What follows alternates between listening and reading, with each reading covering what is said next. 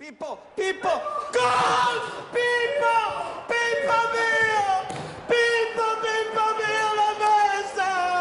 Pippo! Pippo la messa! Grande! meraviglioso, meraviglioso, non avevo promesso di vederlo, io ho grande, grande,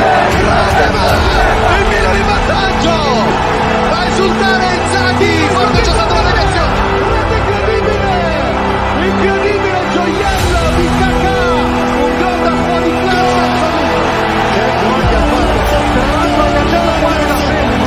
In the darkness tamed the devil. Guided by God, we spread our class.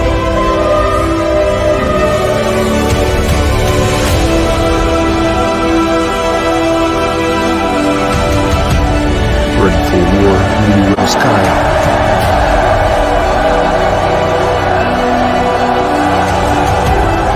For our city, our club, our lives.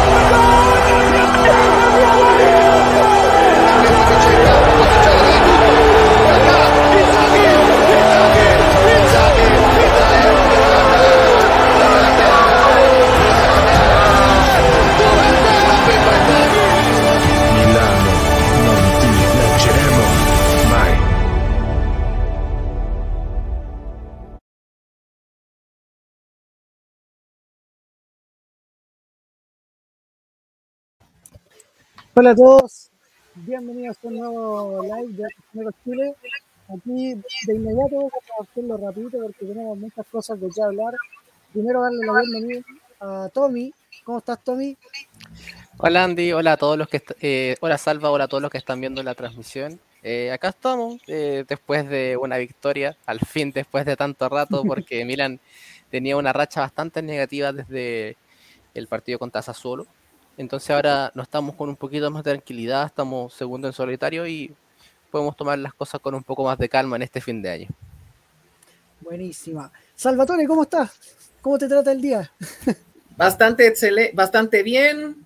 Eh, las compras a última hora también me han tenido así, Eh, pero estamos bas- sí, pero estamos bastante felices de aca- haber acabado esta primera vuelta con una victoria 4 a 2 y a debatir se dijo. Buenísima, buenísima. Bienvenidos todos chicos los que se están uniendo. Eh, Martín González, Miguel, que va a estar con nosotros un ratito más. Está trabajando todavía, así que vamos a tratar de, de mandarnos la gran naranjo para, para que llegue bien. Saludos a Miguel, Eh, Claudito también, bienvenido. Saludos al presidente. bueno, todos los que, los que nos están viendo. al Maldini de, eh, de este grupo. claro, claro. Eh, bueno, vamos a lo que nos compete. Lo primero, victoria del Milan por 4 a 2 ante Empoli. Eh, un partido extrañísimo a mi juicio, porque la verdad es que siento que el equipo tuvo destellos más que, que dominar el partido. Se vieron cosas positivas, se siguieron viendo cosas negativas, cosas que hay que arreglar todavía y que no ha sido capaz de arreglar el equipo. Pero gratas sorpresas también. Eh, vamos a, ya vamos a hablar igual también del tema de los rendimientos individuales, pero Tommy, te dejo al tiro mm, al- algún breve análisis respecto a lo que fue el, el partido de ayer. Mira, este es el partido, creo que es la, la victoria menos convincente que ha tenido el Milan, pero era la más necesaria y la que más tenía que llegar. Eh, daba lo mismo de la forma que fuera, porque teníamos una racha tan negativa. Perdimos contra un Napoli que nos tiró una vez al arco y que perdió contra Spezia en el, en el, en el paralelo. Entonces no podíamos de nuevo estar eh, enredando puntos, y menos contra equipos que claramente son inferiores en plantilla que nosotros, incluso con nuestras bajas, son inferiores. Entonces a mí me da la sensación de que daba lo mismo cómo ganaran, los jugadores se lo tomaron así. De hecho, si, si vieron la celebración del segundo gol de Kessi, como que casi nadie celebra, es como, dale ya, a seguir. Eh, estaban totalmente concentrados y solamente se relajaron con el gol de Florenzi, que ya fue como para celebrar un poco más al compañero que la ha pasado mal. Pero estoy contento de, haber podido ganar, porque quería ver al Milan ganar eh, el último partido del año. Y est- estoy feliz por eso, pero me preocupa mucho el rendimiento de muchos jugadores. Eh, siento que Pioli, el experimento lo acierta y no lo acierta, porque Kessi claramente hizo dos goles, pero solamente te aporta para la puntada final, para, para la pegada. Yo, yo creo que para eso lo pone, para agregar físico y, pa- y para la pegada final, porque Giroud le deja una pelota muy buena y gol. Pero a mí me da la sensación de que en el juego no le sirve de nada. Porque qué si no conecta, porque qué si no filtra y porque qué si no prolonga el juego. No prolonga el juego hacia las bandas. Entonces eso hace complicado su labor como media punta. Y es difícil verlo ahí en una eh, siendo un eje eh, eh, de quién manda en la jugada. Y claramente no se vio así, pero sí sirvió mucho para los dos goles. Eh, obviamente goles son amor y tiene, está arriba el podio, pero en términos de juego a mí no me dio nada. Yo no encuentro que Pioli, que perdón, que, que sí le aportara al juego. Más allá de la puntada final, que claramente se celebra, pero yo encuentro que ahí tuvo mucha pega Salemakers, que estuvo muy, muy bien. Eh, Giroud aportó mucho con su juego de espalda. Eh, los laterales, es raro, pero a mí, no- a mí Teo habrá marcado, pero a mí no gustó nada. Y de nuevo, destacar la dupla, la dupla defensiva que tenía que, que cargarla con todo un equipo muy, muy largo entre sí, porque el medio y la defensa estaban muy separados. Y era muy difícil porque muchas veces estaba mano a mano Romagnoli y Tomori contra los delanteros del Empoli. Entonces eso costaba mucho y el equipo de verdad muchas veces no conectaba. Encuentro que hubo mucho miedo para no cometer el error en salida. Entonces pone los jugadores atrás, Pioli. Eh, no quiere cometer el mismo error de, por ejemplo, el partido contra Udinese, de que por poner a los, de- los defensas tan adelantados hacia los costados de, Claro, no. de- del contención, eso hizo que al perder la pelota ya no hubiera nada de atrás. Entonces ahora pone a la línea defensiva muy, muy atrás. mal parados, claro. Claro, es puro miedo. Funcionó, pero no contra cualquier equipo te va a funcionar.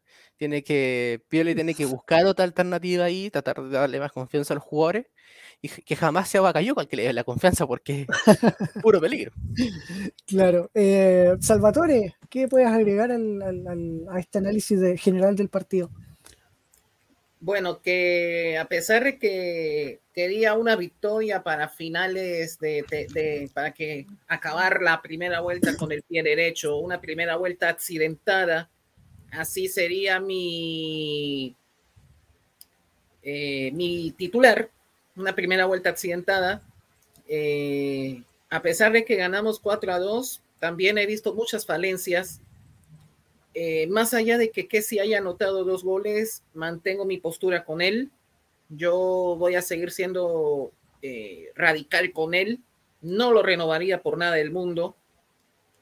Y, y así menos me va a convencer para que le dé 9 millones de euros. Teo tiene destellos.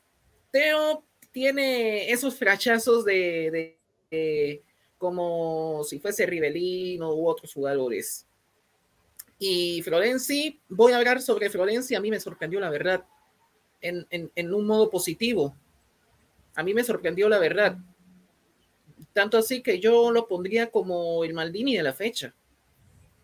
Uh, mira, No hay que adelantarse, no hay que adelantarse. Sí, no, no, no, pero, pero grata sorpresa lo de Florenzi, segundo partido muy correcto el italiano, que aparentemente está recuperando el nivel, ojalá siga así.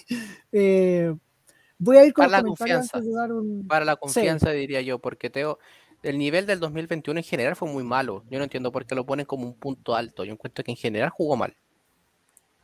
Sí, eh, bueno, ya voy a hablar igual respecto a eso, porque en Twitter ahí tuve una, un, uno de, de, Dulce y Agrar respecto a un comentario que hice ayer eh, durante el partido sobre Teo Hernández. Eh, voy con los comentarios primero. Martín González dice, estamos jugando mal, primer tiempo horroroso con Empoli. Y qué mal debemos estar para perder con un Napoli que no pudo con Empoli, especia de local, y el Milan no tiene menos plantilla que esos dos equipos, la verdad. Y bueno, lo que decía el Tommy hace rato. Eh, yo creo que cada partido es diferente también, las condiciones de cada partido son diferentes, y el Milan venía de una racha negativa bastante marcada, porque salvo esa victoria con Atlético Madrid en Champions, y la victoria contra los dos colistas, eh, no se había generado nada en los últimos 10 partidos. Y, y entonces este, esta victoria sí sirve mucho en lo moral, pero para mí fue mentirosa, un resultado muy mentiroso. Eh, Claudio dice, hace Milán Navidad, saluda a los cracks de los mega cracks de los cracks galácticos. Muchas gracias, Claudito. Saludos, Claudio. Un gustazo que estés acá. Robert Cass, bienvenido también. Eh, Claudio dice, creo que el Milan fue efectivo, no se jugó muy bien, pero el partido se sacó adelante. Eh, por fin los jugadores se están despertando. Menos mal, menos mal, aunque yo siento que tuvimos mucha suerte también. Saludos, Alan, bienvenidos al, bienvenido al directo. Dylan también, bienvenido. Teo Jensen, Álvaro Concha, muchos habituales. Me, me alegro de verlos de- en este lugar, de verdad. Eh, dice acá, a pesar de los goles que si no hizo tan buen partido, igual aguantó bien el balón, pero no tiene regate, velocidad, pase filtrado, remate de media distancia y pase igual. o sea, no tiene nada. Es que para la posición, Claro, eh, que sí, no es, es que no es un media punta. Yo encuentro que esperar que lo sea, eh, se van a quedar esperando. Sí. Es que se notó mucho, se notó mucho, ese es el tema. Porque yo creo que Tenía- que si lo que le salvó el partido fueron los goles. Claro, tenía una única función, aguantar físicamente y rematar cuando Giroud le dejara la pelota. Eso hizo. Exactamente. Eh, Martín González dice, Bacatronco no puede jugar sin hacer una si no es amarilla es penal, una estafa. Estoy seguro, Andy, que tú vas a estar de acuerdo con, con esta frase típica. Bacayoco es el típico pato criollo. Donde va, hace una cagada. claro. Oye, Eh, eh, me quiero Álvaro saltar un poco esto. Eh, saludo eh, a Oveja Negra y a, Uh. y a tu hijo que de 6 años, un rosonero más, así que feliz Navidad también para él y un saludo. Saludos. Un saludo grande y afectuoso a un rosonero que, bueno, tiene que estar algún día eh, siendo ya parte activa de la comunidad cuando sea más grandecito. Es que es, un- es un- es una felicidad que los padres inculquen a los hijos a seguir el mismo equipo.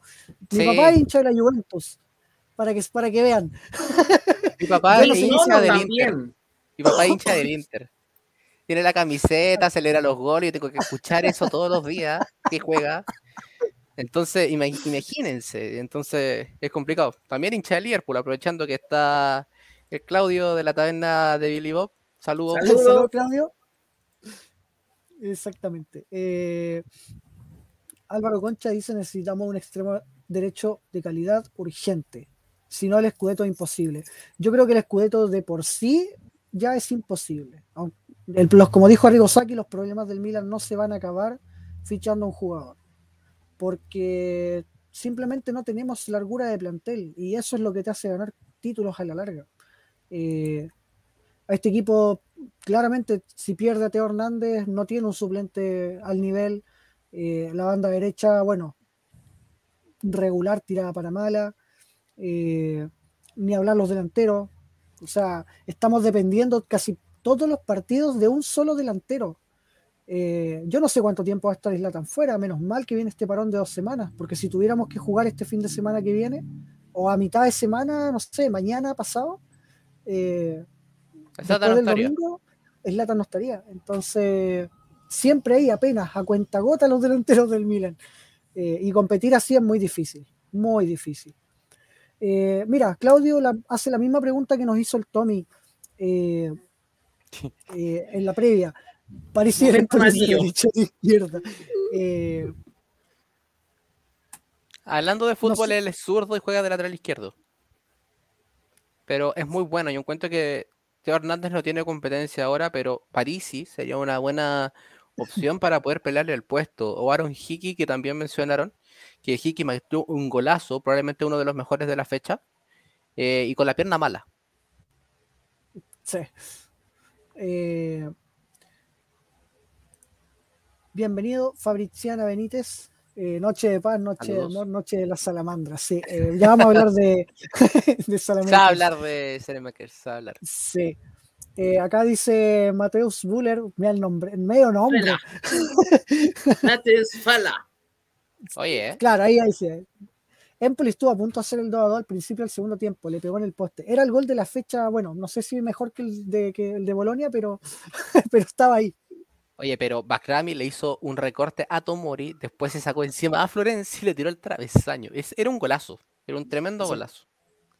No, Ba- Barami, acabé de revisar en Transfermarkt en lo que estaban haciendo la introducción, 10 millones de euros. Y mira, Sí, y es joven, ¿o no? 22 años. Mi- La no, jugó bien, ¿ah? Del 99, Jugó- de la generación de Sí. Leao, de Ibrahim. Bastante bien. Está ahí, sí. Nada Eh, mal. Oye, bueno, mira, el comentario mío respecto al partido sacó varias chispas en algunos hinchas, en otros, estu- otros estuvieron muy de acuerdo, pero para mí fue un partido mentiroso, primero, porque el Milan no jugó muy bien, que digamos. Eh, tuvo chispazos de dominio, tuvo momentos también de dominio donde trató de controlar la pelota y hacer algo de juego, pero entramos fue un baile de Empoli, literal, porque no éramos capaces de recuperar la pelota porque no había transiciones, un equipo extremadamente largo que siempre se encontró mal parado en el mediocampo.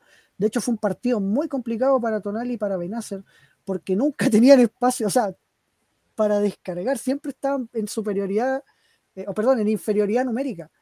Eh, los delanteros estaban muy lejos de la defensa, entonces no, imposible para ellos generar juego así. Eh, un Kessi es súper estático, tocó tres veces la pelota en el segundo tiempo. Yo, sinceramente, muchos dijeron, eh, hasta la prensa dijo, lo compararon con Kevin Prince Boateng, y yo encuentro que es una falta de respeto, perdónenme, pero no puedes comparar a Kessi por hacer dos goles eh, con Kevin Prince Boateng. Ojo, el segundo gol de Kessi es completamente error del arquero. De se lo come. Se lo come Vicario. Tres de los cuatro goles que hizo Milan fueron por errores propios del mismo Empoli. No, pero no puedes comparar al Boateng del, 2000 del 2012 cuando le hace el super golazo al Barcelona con ese enganche, con esa parada de taco. No, olvídate. Ya le gustaría Ese- hacer eso a que en sus O al sueños menos y, tenían una milésima parte. Claro. Entonces, encuentro que, a ver, que el la euforia del triunfo también generó eh, análisis un poco sobrevalorados, podría decirlo, porque vi que a Teo Hernández lo tenían por, eh, por Dios y la verdad es que tampoco es que haya jugado un gran partido. Salamaker sostuvo prácticamente solo toda la banda izquierda. Eh, Giroud hizo un trabajo silencioso espectacular. Siempre se llevó a más de un jugador, siempre. Aportó mucho. Y la verdad es que ah, casi no tocó la pelota tampoco. Entonces, a la hora de hacer análisis, quizás yo no me quedaría tanto con la participación directa de algunos jugadores, porque Florenzi, por ejemplo, hizo un partidazo, pero a los 45 minutos ya estaba muerto. Eh, sí.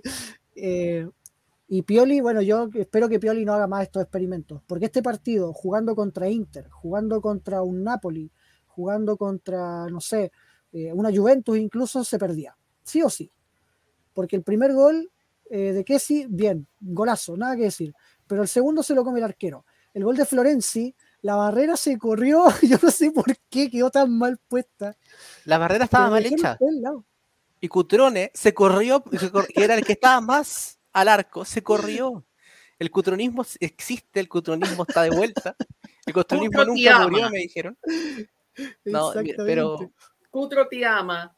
me recordó después, mucho al ¿cuánto gol de libre de Ibra al Genoa, porque la barrera también estaba mal hecha. Estaba mal hecha, exacto. Tal cual. Y Florenzi sí, no voy a, no voy a de- ¿cómo se dice? desprestigiar el, el gesto técnico porque la pelota igual agarró una comba bonita, pero si la barrera hubiera estado bien hecha, no era gol, así de simple. Y el gol de Teo Hernández también. O sea, una mano descarada del defensa de, de Empoli, que tuvo el descaro de pedir mano también a su compañero. No, eso fue brutal. En el fondo, Cutrone todavía ama al Milan. Mira, yo quería Claro, que fuera penal para que le pegara a Giroud. Porque Giroud hizo un gran Mm. partido y merecía un gol. Sí, yo no sé si lo hubieran dejado patear a Giro, sí. Yo creo que se lo habrían dado a que sí. Es que Kessi ha llevado, entonces no creo que hubiera...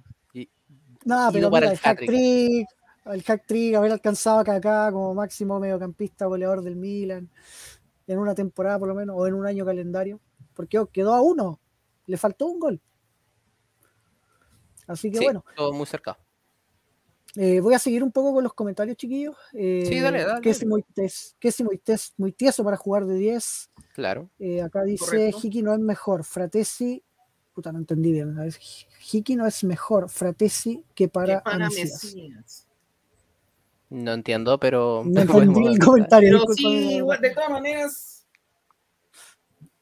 Sigamos. Aquí De nuevo saludo, al Claudio. saludos. saludo, Claudio. Bakayoko, el bullying del Milan. No, es que lo de Bakayoko es una vergüenza. Eh, no, No, sé si vamos a hablar, pero yo creo que después vamos a hablar de Bakayoko. Eh, Sí, de, Sí, después habla de Bakayoko. de- de Sí. Martín dice, nos salvamos el primer tiempo por una uña de Meñón, casi era el 2 a 1 y Kessi regaló el gol del Empoli.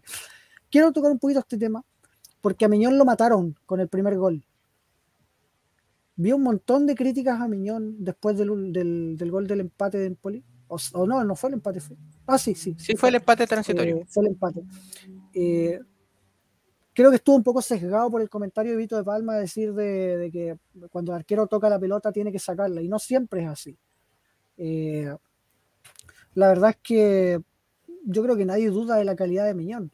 Eh, se empezaron a hacer comparativas con, eh, ¿cómo se llama? Con Donnarumma, aparecieron todas las viudas de Donnarumma diciendo que, bueno, que, que Gillo era mejor y todo. Y puede que en la fase de portero sí, sea mejor, pero Meñón ha demostrado que también es un gran portero y que en el Milan es mucho más funcional que Donnarumma. Entonces, además Donnarumma ya no es arquero del Milan, no tiene caso seguir comparándolos. Eh, al menos esa es mi opinión personal. No sé qué opinas tú, eh, Salvatore. Que ya Donnarumma es episodio pasado, o sea, hay que aprender a pasar la página y no vivir de, de glorias del pasado. O sea, a mí se me hace incoherente la opinión de Vito de Palma diciendo que Meñó eh, eh, es X o Y cosa. No, mira, y yo encuentro que el gol tampoco era tan fácil porque Kessi la deja muy mansita para que Bakrami le pegue un, un- un misil y aparte Moñón estaba tapado, no vio la pelota hasta después de que lo llegó casi al frente. Cuando, cuando yo estaba ahí solamente pudo atinarte reflejo porque estaba tapado, no era un, no era un tiro tan fácil. No es como, oh no, es que Donnarumma ataja todo. Donnarumma no atajaba todo. Mm. Así que tampoco vayan por, esa, por esos temas. Si él no era un arquero perfecto, él cometía errores también, así que y varios. Entonces, Y en selección que- nacional a granel comete estupideces. Donnarumma, por ejemplo, en términos de corte de centro era horrible y no se acuerdan de eso. Entonces, Y con los pies, cada vez que recibía la pelota, era toda la, la hinchada rosonera rezando para que no le embarrara. Entonces, ¿Te acuerdas de ese meme, de ese GIF de Homero sufriendo un infarto? Bueno, claro, una cosa así. claro, Eh, Javier, bienvenido. saludos. buenas. Bienvenida, Barbarita. Dice, se ganó pero con lo justo, no fue un partido del todo correcto. Se rescata el triunfo, pero aún así hay muchas cosas que mejorar, tanto en lo individual como en lo colectivo. Completamente de acuerdo. Uf, Completamente de 100% de acuerdo. Es más, quiero ese comentario en mi oficina. ¡Negro! Oye, negro, ¿qué ¿Por sí? qué no estáis acá? Ven, Ven para acá. Vení. de hecho me acabo de fijar que estaba ahí en los comentarios. ¿Qué sí? What the fuck, este- ¿por qué no está acá?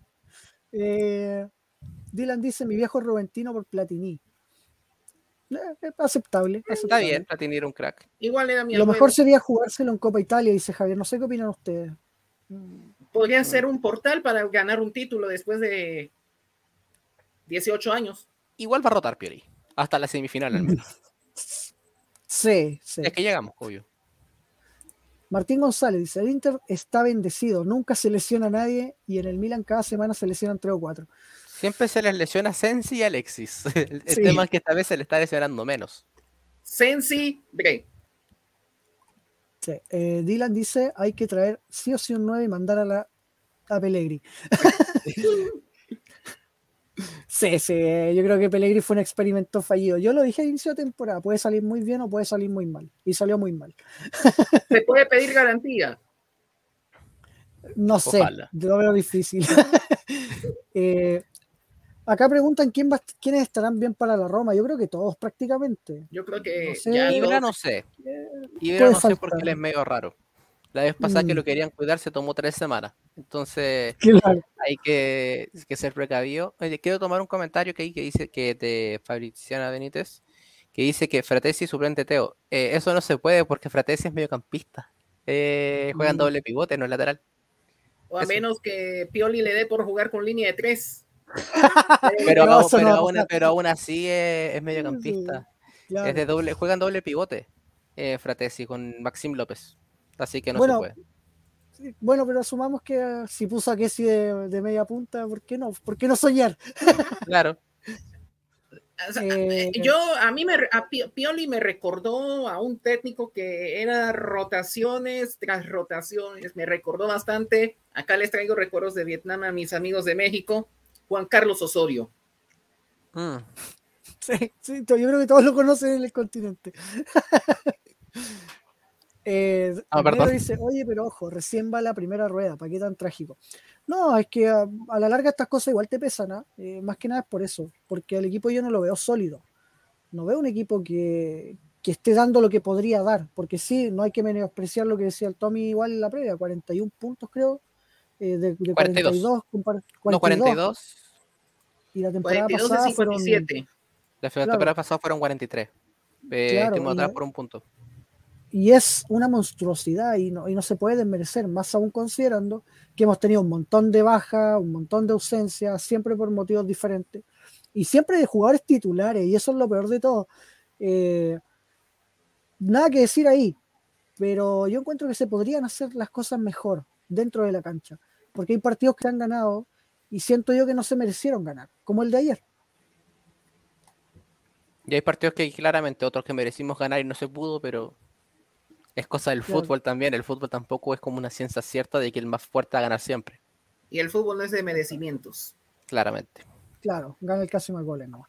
Eh, Sala Makers, modelo. Oye, ¿eh? Gran comentario, Yoyo. Muy bien, muy bien. Eh, Logan Rojas, bienvenido. Dice, buenas noches, muchachos. Saluda al maestro Salva, certero en su análisis. No, Saudades, hermano. Concuerdo aquí con Claudio, no sé usted. Yo igual encuentro que tiene su, tiene según su comentario siempre. ¿ah? Es que Vito Sí, es muy, muy, eh, muy- muy nacionalista. Eh, Sí, es que es muy nacionalista y no es la primera vez que menciona algo de Donnarumma o tratando de desmerecer al que reemplazó a- al actual Mm. portero de la selección de Italia, entonces Sí, un poco se viuda. nota sí. mucho. Se nota mucho. Oye, mira lo que dice Claudio acá de la taberna de Billy Bob. Que fichen a Joe Gómez. Yo mismo se lo llevo con una rosita para Italia. Mira, hasta yo sé que yo Gómez no lo quieren porque mi hermano y mi papá lo butean a cada rato, así que Joe Gómez, oh, te prometía tanto, pero bueno. Eh, mira, el, el Miguel dice: eh, Barami, suizo albanés, buen jugador. Sí, es suizo, es como Shakiri. Sí, como Balón Berami y otros jugadores de dicha, de dicha etnia. Oye, a mí mira me recordó mucho. Insignia en la forma de jugar, pero muchísimo. Nine. Salvatore Soalimán. Ich bin Italiana. Acá dice acá eh, eh, Dylan, Makers y 10 más. No, El hay, yo está que hay buenos puntos, hay buenos puntos. Sí, sí, sí. O sea, ahí creo hubo una. Creo que hubo una discusión entre Tottenham y Liverpool que podemos saltarnos. Adiós, güey. Claro, claro. Está buena la conversación allí. Sí, está, Sí. está- está- está buena la conversa en los comentarios. Eh, acá dice Martín, el Milan no controlaba la pelota. Tonali jugó mal partido. A mí no me gustó Tonali. A mí no me gustó A tampoco. mí no me ninguno. Se le ha visto Ninguno, muy ninguno. bajo, muy bajo. Ya, Como que Acá intentó dice- un poco Benacer, pero igual tampoco andaba fino. Es que intentaron los dos, pero la verdad es que estaban tan lejos de, lo- de los, de la zona de ataque que no pudieron crear nada, nunca. No, no, no filtraron ningún pase, de hecho. Nada. El equipo era muy largo. Eh, muy largo, sí. Acá dice Dylan Kevin Prince tenía muchos recursos, era técnico, tenía regate, disparo de media distancia, era físico, es que las tenía todas, era muy bueno. Cuando estaba bien, cuando estaba bien. Cuando quería, del 2010 al 2013 estaba perfecto. Pero dio buen tiempo. cuando quería. Yo todavía me acuerdo Eh, de una cosa que pasó con Boateng en un partido, porque Boateng al saltar le quitaron la polera para agarrarlo, para que no hiciera nada en, un- eh, en un- en un- Ah, ¿verdad? en una falta. Le sacaron la polera por agarrarlo tanto y no cobró penal. Boateng estaba, estaba enfurecido, lo estaba persiguiendo así sin la polera. Fue divertido. Le sacaron amarilla por andar sin polera. Sí. Fue cuático, sí. Eh, Claudia acá pregunta, ¿Florencia se acordó de que es jugador de fútbol? Sí, sí, se está Sí. acordando. Se acordó. De a poquito. De a poquito. Está eh, haciendo un poquito de más de sinapsis tratando de acordarse. Eh, a ver qué más, qué más comentarios. Tenemos hartos comentarios, los voy a ir leyendo todos para ir Y avanzando. muy divertidos. Acá dice Florenzi que haga partidazo con la Roma para que sea Maldini. No, no, no, no, no, perdónenme, pero falta, falta. Hay que ver cómo llega de acá el 6 de enero. Vacatrón corriendo, bueno. Respetamos el sentimiento, Dylan. Respetamos el, sentimiento. Acá dice Leuted, oh, bienvenido Leuted, dice, fue un partido sacado adelante por la calidad, pero dejó bastante que decir. Yo creo que ni siquiera por la calidad, yo creo que por la efectividad y por Y los de de suerte. Empoli. Sí, De hecho, nosotros tuvimos la misma Eh, cantidad de tiros al arco que el Empoli, pero metimos más goles nomás. claro. Panchito iba a venir a mi casa un rato, hace un rato y le dije, no, tengo live, así que se arrepintió. Pero podía estar Eh, acá. dice, sí, también. Dice, yo creo que los del Empoli no vieron los demás partidos donde nos ganaron y no supieron a quién marcar para anularnos. Eh, yo creo que no, porque que es igual, en cierto modo, es como que se marcó solo, sobre todo en el segundo tiempo. No pasó la pelota por él, siempre por las bandas. Y la verdad es que Empoli en el segundo tiempo nos dio un baile, loco, si para qué vamos a andar con, con cosas. No, Es que miren, apenas estuvo la posesión eh, en esos minutos, porque salimos de jugadas por aisladas y sería.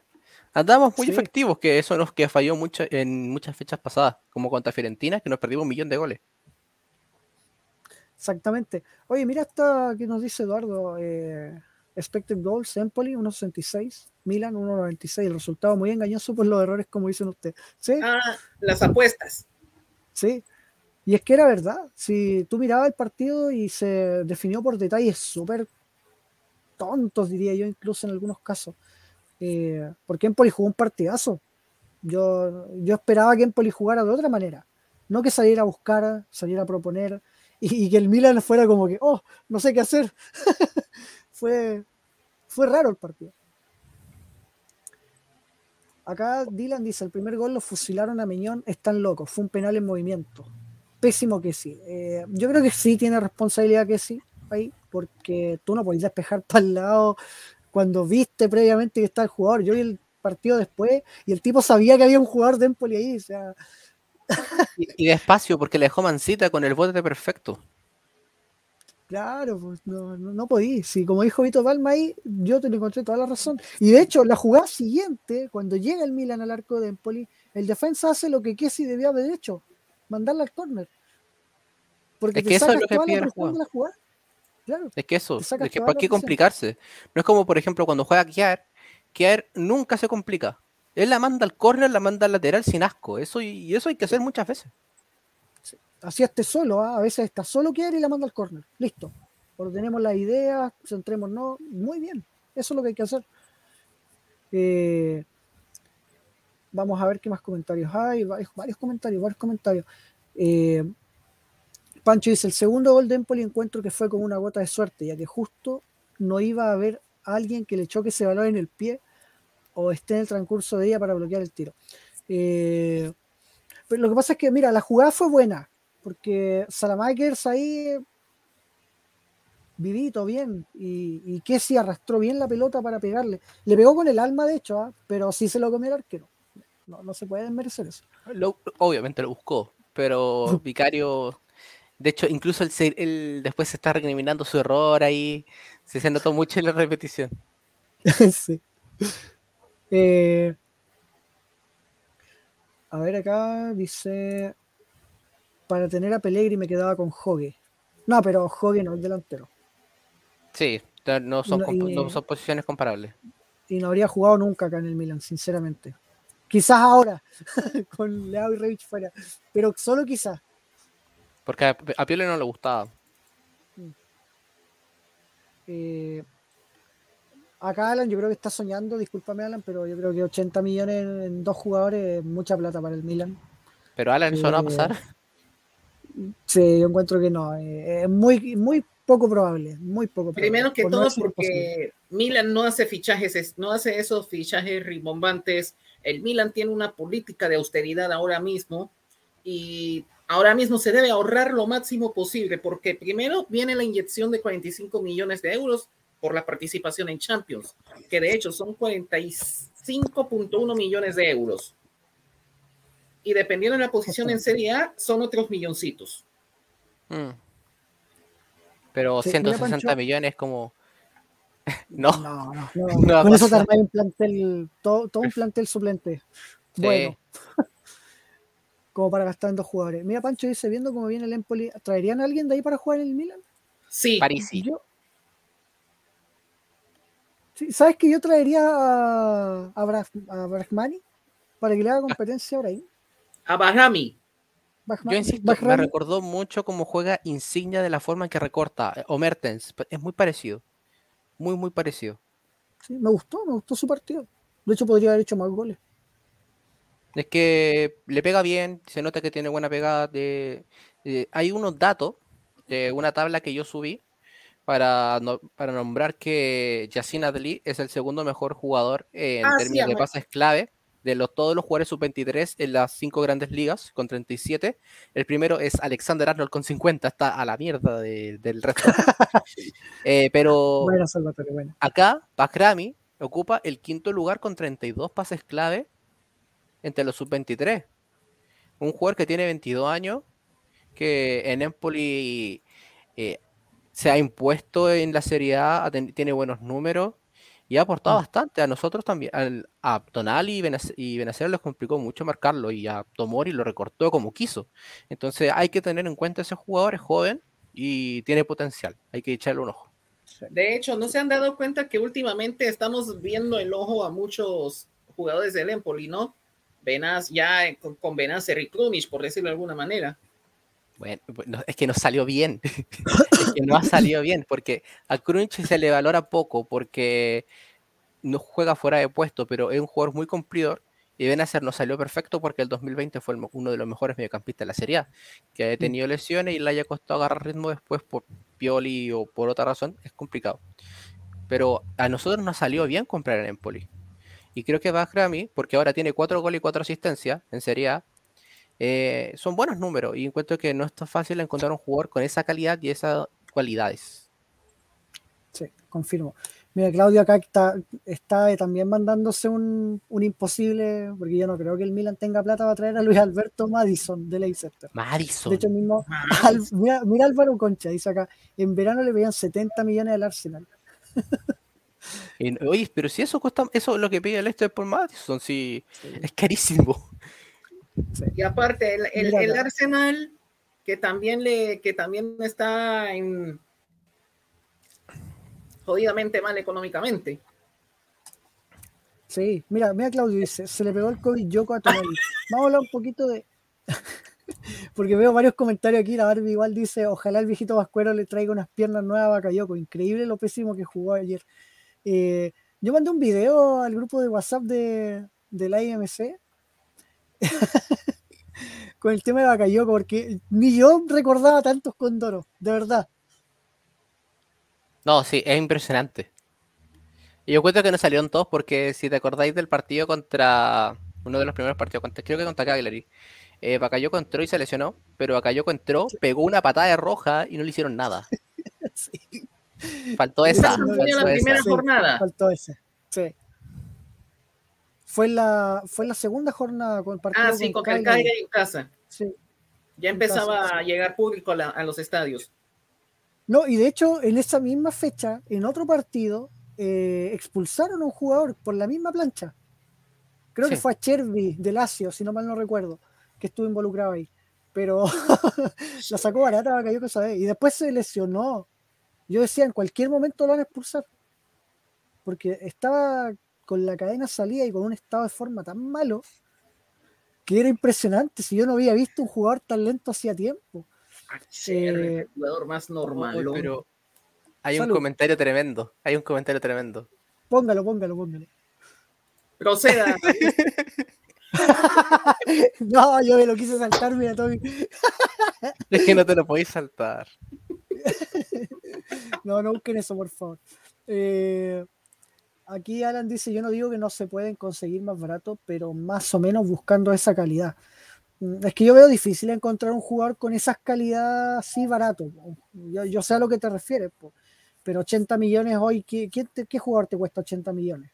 Aparte de pagar en Eh, cuotas 80 millones, tampoco es que sea tan rentable. Si al final es muchísimo dinero y Milan no va a gastar un- ni siquiera la mitad en un, en un- en jugador. De... Si gastar Yo 40 creo- millones. Yo voy a hablar con la, si yo voy a hablar Claro. con la verdad, yo prefiero arriesgarme con Kramaric, pagarlo al contado y, y a ver qué, qué resulta. ¿Cuánto cuesta Kramaric? Como No unos sé, 20 unos 20 millones. Mm. Andrei Kramaric. Es que yo no creo que el Milan pague más de 25 millones a todo rentas por un jugador. Lo dudo. Yo creo que 30 por Botman quizás. Está apretando los ojo, dientes. Ojo F. que por Tomori, por Tomori se pagó lo que se pagó porque es Tomori, porque dio resulta- unos resultados espectaculares. En otro caso, yo creo que el Milan ni siquiera se habría tomado la, el pensamiento de rescatarlo. Por bajo ningún motivo. 18 millones de euros. Ah, es para- ya 20, ponle. Mm. 20 millones por Kramaric. No sería malo, al menos como recambio. Eh, acá Dylan dice: Yo antes de traer un enganche como Bahrami, cortaría la sesión de Adli, pero ya se dijo que no se iba a hacer. No, no se va a hacer. No se va a cortar la sesión. Está jugando muy bien. Muy, muy bien. Sí. Mira esta pregunta, ahí se las dejo a ustedes, chicos, para que la respondan. Si alguien quiere comprar jugadores del Milan, ¿a qué jugadores le daría para tener plata? ¿Qué ¿Cómo jugadores así? venderían? ¿Titulares? Por Yo no sé si ejemplo. titulares. Porque mira, yo, ta- yo cortaría la sesión de Pellegrini, de Bakayoko. A Florencia ya eh, mejoró, así que platita que se quede ahí. Eh, vendo a Conti, a Castillejo, porque son pesos muertos. Y no sé qué más. Y ahí trataría de rellenar. Porque Milan necesita. Mesías, no sé si se tienen que quedar como el extremo derecho titular. Salemekers por, por izquierda juega mejor que por derecha. Eh, Brahim no tiene competencia alguna, así que yo también trataría de fichar ahí. Y creo que tenemos cuatro laterales derechos ahora. Imagina, toda la- si vendemos a Conti, hay que ahorrar para el, para el mediapunta suplente o verlo de Adli, porque si no es muy complicado, porque Brahim no puede solo. Eh, a, a Pioli le hace mucho en falta un, eh, un mediapunta, sorry por nombrar el nombre, porque es así, le hace falta mucho un mediapunta tipo Hakan que pueda controlar el sentido de las jugadas. Porque ya, Hakan era el buen más irregular del mundo, pero el buen controlaba el sentido de la jugada. Y eso a Pioli le gustaba, por eso el buen era fijo. Pero Brahim no, no controla porque a Brahim se la quitan al tiro. Ese es el problema con Brahim. Y ese, por ejemplo, Adli, Adli que se quiten es muy difícil. Es un jugador que tiene las características de Hakan, pero mejor, más joven y que tiene mejor mentalidad. Entonces, si Pioli tuviera a Adli, yo encuentro que lo tendría titular. Sí, yo también. Con, sí o sí. Ah, yo, Mira- vendería, yo vendería. Mira también propone. Corto la sesión de Pellegrini. Yo la cortaría porque está chupando salarios, está chupando salario y aparte se la pasa en, en Milan Lab chillando de que no tiene minutos. Eh, Notables. También la de Bakayoko la cortaría y aparte es un ahorro de dinero. Es un ahorro de dinero porque son salarios muertos. Son salarios que les están dando ahí solamente porque existe. Oye, ojo, ah, ojo contra lo que se cree. Bakayoko le, le está saliendo 5 millones de euros al Milan. Solamente esta mitad de temporada. Sí. Es demasiada plata. Yo no, yo no sabía eso, ah, sinceramente. Es mucha plata para Bakayoko, encuentro yo. Es como pagar, no sé. 5 millones de... No, con razón, con razón. Yo, Sí, yo, yo cortaría esta sesión y son 5 millones de euros anuales que se ahorran. Exactamente. Eh, Es que no es mira acá dice, aquí proponen, agregan a dos- tres nombres. Gabia es uno. Yo creo que no se va a vender a Gabia porque Ahora no. Ahora no. nos falta, de hecho, nos falta un defensa.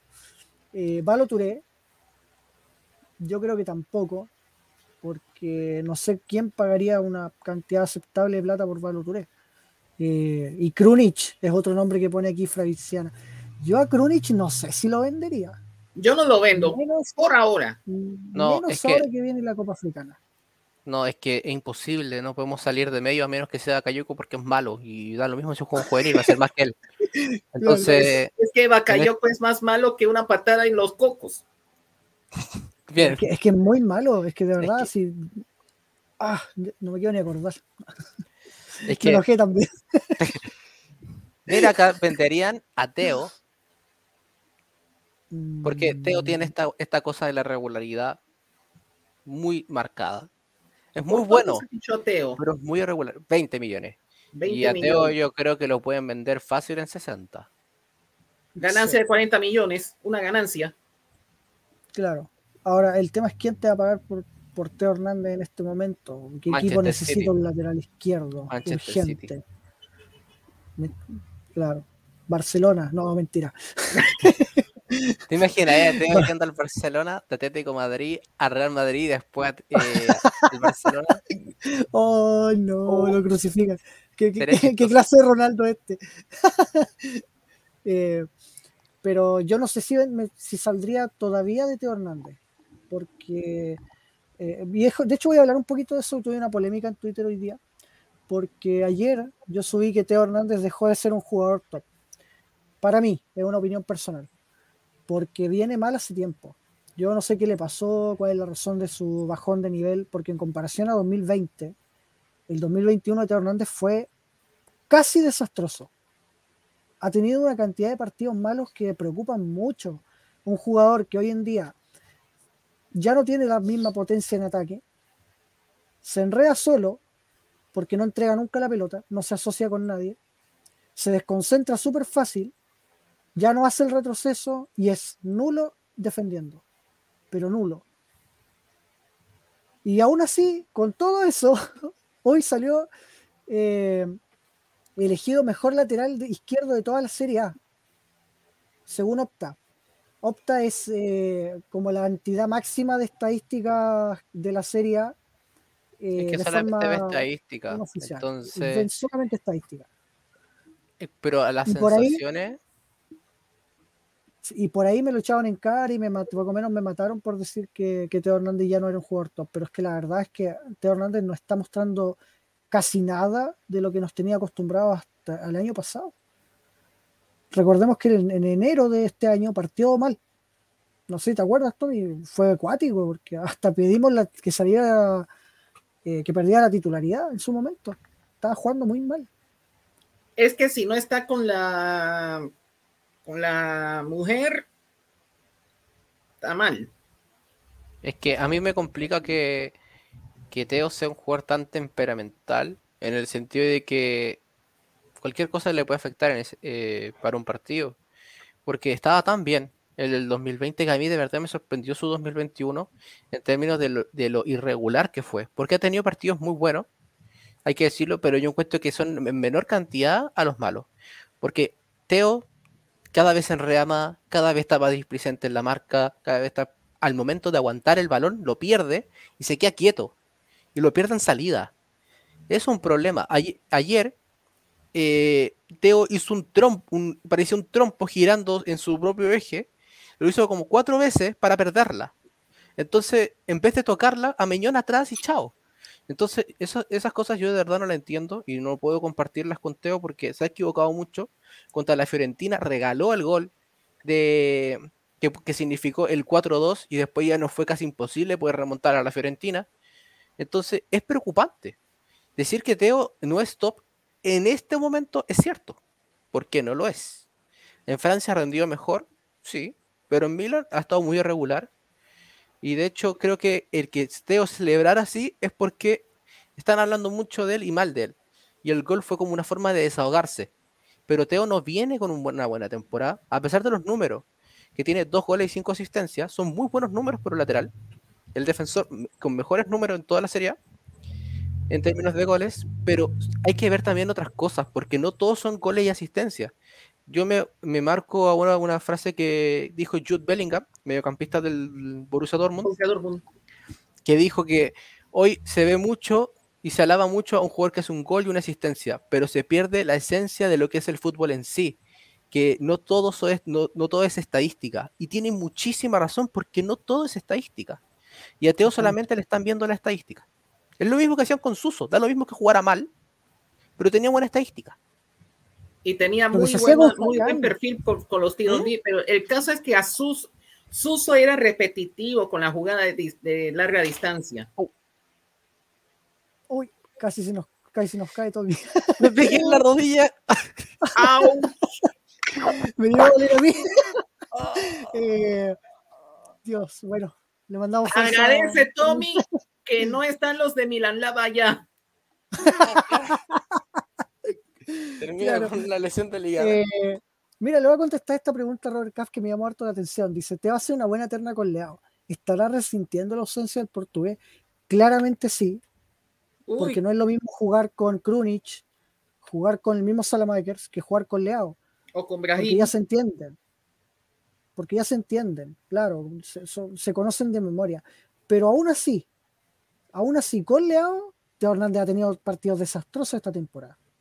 No sé si se acuerdan los primeros partidos contra, por ejemplo, el Cagliari, el partido contra la Sampdoria, que Teo fue el, el mejor peor- el peor jugador del partido dos seguidos, y después él fue elegido el peor contra la Juventus. Eh, las primeras cuatro fechas tenía tres peores jugadores del partido. Y yo encuentro que era muy merecido en ese, en ese sentido. Porque no todo puede ver los goles, asistencia, porque Teo ha cometido una cantidad de errores que llevan a gol del rival enorme esta temporada. Y creo que no se habla mucho de eso. Exacto. Mira, Fabriciana dice, Teo se enreda mucho con el balón cuando el otro atacante lo cubre bien. Tiene que añadir a su juego el regate o gambeta porque no todo es girar en su eje y correr. O pasarla. ¿Por qué no la pasa? Ese es A mi veces problema. tiene para descargar. Es exactamente mi problema. ¿Por qué no la pasa? Hashtag Teo no la pasa. Es lo que pasaba Claro. con Suso. De nuevo pasa lo mismo. Teo no la pasa. Y pierde la pelota, pero es peor porque Suso la perdía arriba, pero Teo la pierde abajo. Y se generan ocasiones de gol del rival a causa de que Teo pierde el balón. Hoy ¿te acuerdas del partido con Liverpool? Cuando Teo perdió una pelota en salida y, yo casi- y la agarró Salah. Y yo quedé así, viejo. y No sé cómo terminó un gol. No, no. Es que Teo tiene unas desconexiones muy fuertes. Y por eso yo entiendo que mucha gente no lo considere top, como tú, Andy. Yo, yo encuentro que está ahí, co- eh, eh, correcto en ese análisis. O que lo quieran vender por una buena suma, porque Teo tampoco es una garantía de, de rendimiento. Porque la mayoría de los partidos te juega mal. Este, para menos el 2021. Por lo menos 2021. Sí, yo no estoy diciendo que Teo sea un mal jugador ni que no. De hecho, para mí hasta el año pasado era el mejor lateral izquierdo del mundo. Incluso mejor que, que Davis del Bayern. Para mí era Es mejor, porque era más potente. Tenía una carrera mucho mejor. Se entraba bien. Hoy ni siquiera tira buenos centros. Entonces, sí, en serio, ni siquiera tira buenos centros. Entonces, eh, ¿qué le pasó a Teo? Esa, esa es mi, mi pregunta. ¿Va a volver el Teo que conocimos el año pasado? Pero eso tampoco quiere decir que no sea un jugador que, que no que tengamos que despachar sí o sí, que no pueda subir No, su, no. su nivel. Yo encuentro que. Benacer también tuvo un, un 2021 súper irregular por lesiones, por, por suplencias, por cualquier otro motivo, pero puede subir su nivel, ambos jugadores, y volver a ser lo, lo bueno que era en el 2020, porque fueron una, una tromba ese año, Benacer y Teo. No había ninguna discusión de su calidad, de su posición, ni de, ni de que eran los mejores en su puesto. Entonces ahora tienen que retomar, tienen que volver a las viejas andanzas y que Pioli también los ayude a que vuelvan a eso. Exactamente. Aquí Claudio dice, el tema es qué estadística a ver, y estoy completamente de acuerdo. Lo mismo que decía el Tommy hace ratito, eh, no todo es estadística también. No Eh, todo es gol de asistencia. No es todo gol de asistencia. Es. la temporada pasada era el líder de asistencia de la Serie A. Pero Líder de pases clave también. Sí, líder de bases clave. Y, la- y cada partido de Chalanoglu era, un, era tirarse el pelo. En la segunda rueda, hay que decirlo porque su primera rueda fue muy buena. Sí, su primera rueda fue buena, sí. Igual tuvo un mes regular, reguleque, reguleque. Pero Sí. en diciembre, por ejemplo, creo que fue su pick, igual al inicio de la temporada, un pick espectacular. No el, el partido de. Lazio, que recordamos que fue la última victoria el año pasado, eh, Hakan tuvo un gol y dos asistencias. Entonces, ahí claramente se menciona. Exactamente. Eh, Teo, desde que empezó con el tema de la novia, se desenchufó del equipo, dice acá Teo Jensen, valga la redundancia. Eh, Claudio dice acá, con lo de las estadísticas pasó lo mismo con los GPS, sobre cuánto corre el jugador, siendo que no por correr tanto eres buen jugador. Eso me llamó harto la atención. Ayer cuando mostraban la estadística de Kessi, eh, para el, ser candidato a uno de los mejores del partido, mostraban la cantidad de kilómetros, pues y yo digo, puta, eso no es, ni- no, no es nada, para mí no es nada, no significa mucho que digamos, porque un lateral derecho corre más, o un lateral izquierdo corre más. No puedo decir que un jugador jugó bien porque corrió todo el partido, ¿no? Es lo que tiene que hacer, de hecho. Vamos con Dylan. Dice, ser Teo, Kessi, Ibrahim han estado muy irregulares y son cuatro titulares. Esto es muy preocupante, sobre todo porque tres de estos eh, son fundamentales en la salida con balón. Eh, y lo hemos visto, lo hemos visto harto. Eh, sobre todo esta temporada, un Brahim Díaz que partió súper bien, no sé si te acuerdas, Tommy.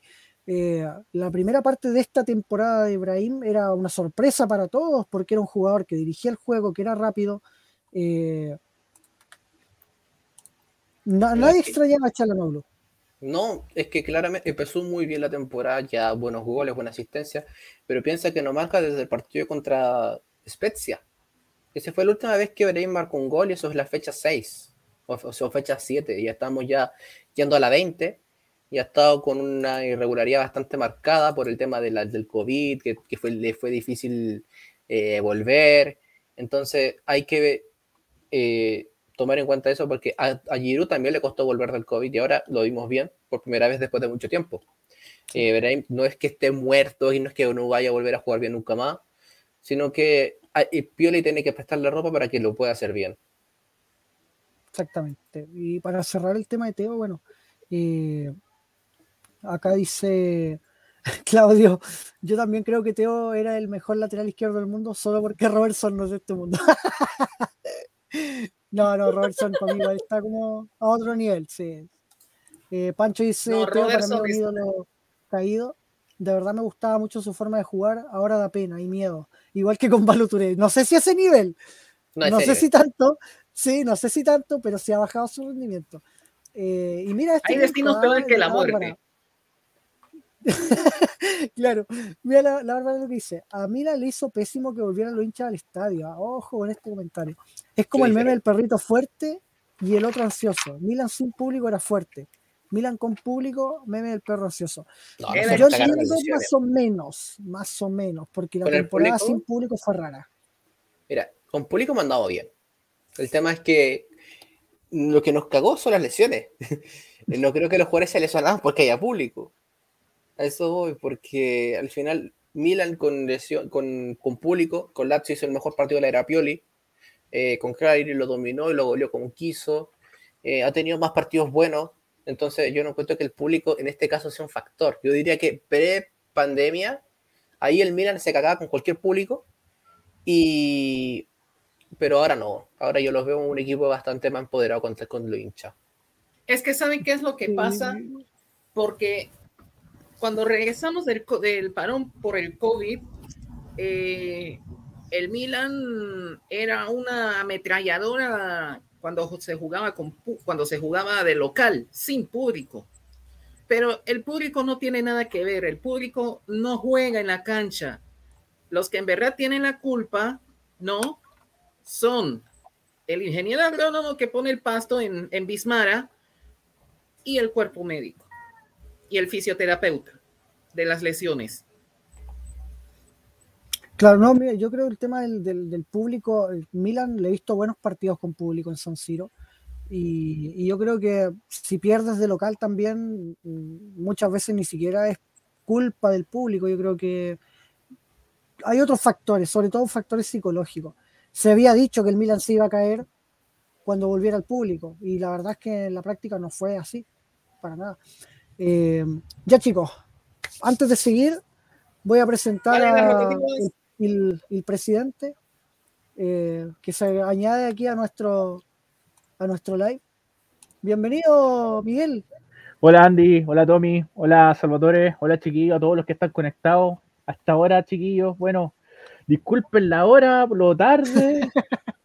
Eh, No, tranquilo, tranquilo. No El se preocupe, usted es nuestro, usted es nuestro Pablo Maldini. Trabajo, trabajo es trabajo. trabajo es trabajo, aparte que me tenían atrapado con el turno, no querían soltar la teta los weones y me tenían hasta acá, así que ya los quería puro cortar, así que mira, pa, lo estaba viendo disfrutándome de esta. Hace rato que no me tomaba una de estas. Oh, es muy buena, muy buena. Hace buena, rato que no me tomo una de estas, así que nada, pues, Aproveche nomás, lo aproveche. estaba, lo estaba viendo, lo estaba escuchando. Yo mañana Y- compro las mías. Ah, por supuesto. Y nada, pues chiquillos, hablando del partido del Milan con el Napoli, yo creo que el, concuerdo con el Andy que él fue el resultado súper mentiroso. Ah, Empoli, no, el Napoli fue en la 18. O sea, perdón, Empoli. eh, ya Son parecidos de nombre, está bien. Sí, se Sí, perdona. sí, sí, está. Me impresionó el Empoli, me impresionó el Empoli, tiene muy buen equipo y yo creo que en una de esas se cuela en Conference League. Ojo ahí. En una de esas El- se cuelan un puesto de Conference League. También en la tabla, actualmente están en el puesto 9, 10, 9. Sí, A No 4 es de Lazio, que es el ¿ah? octavo. Oye, pero no están tan lejos.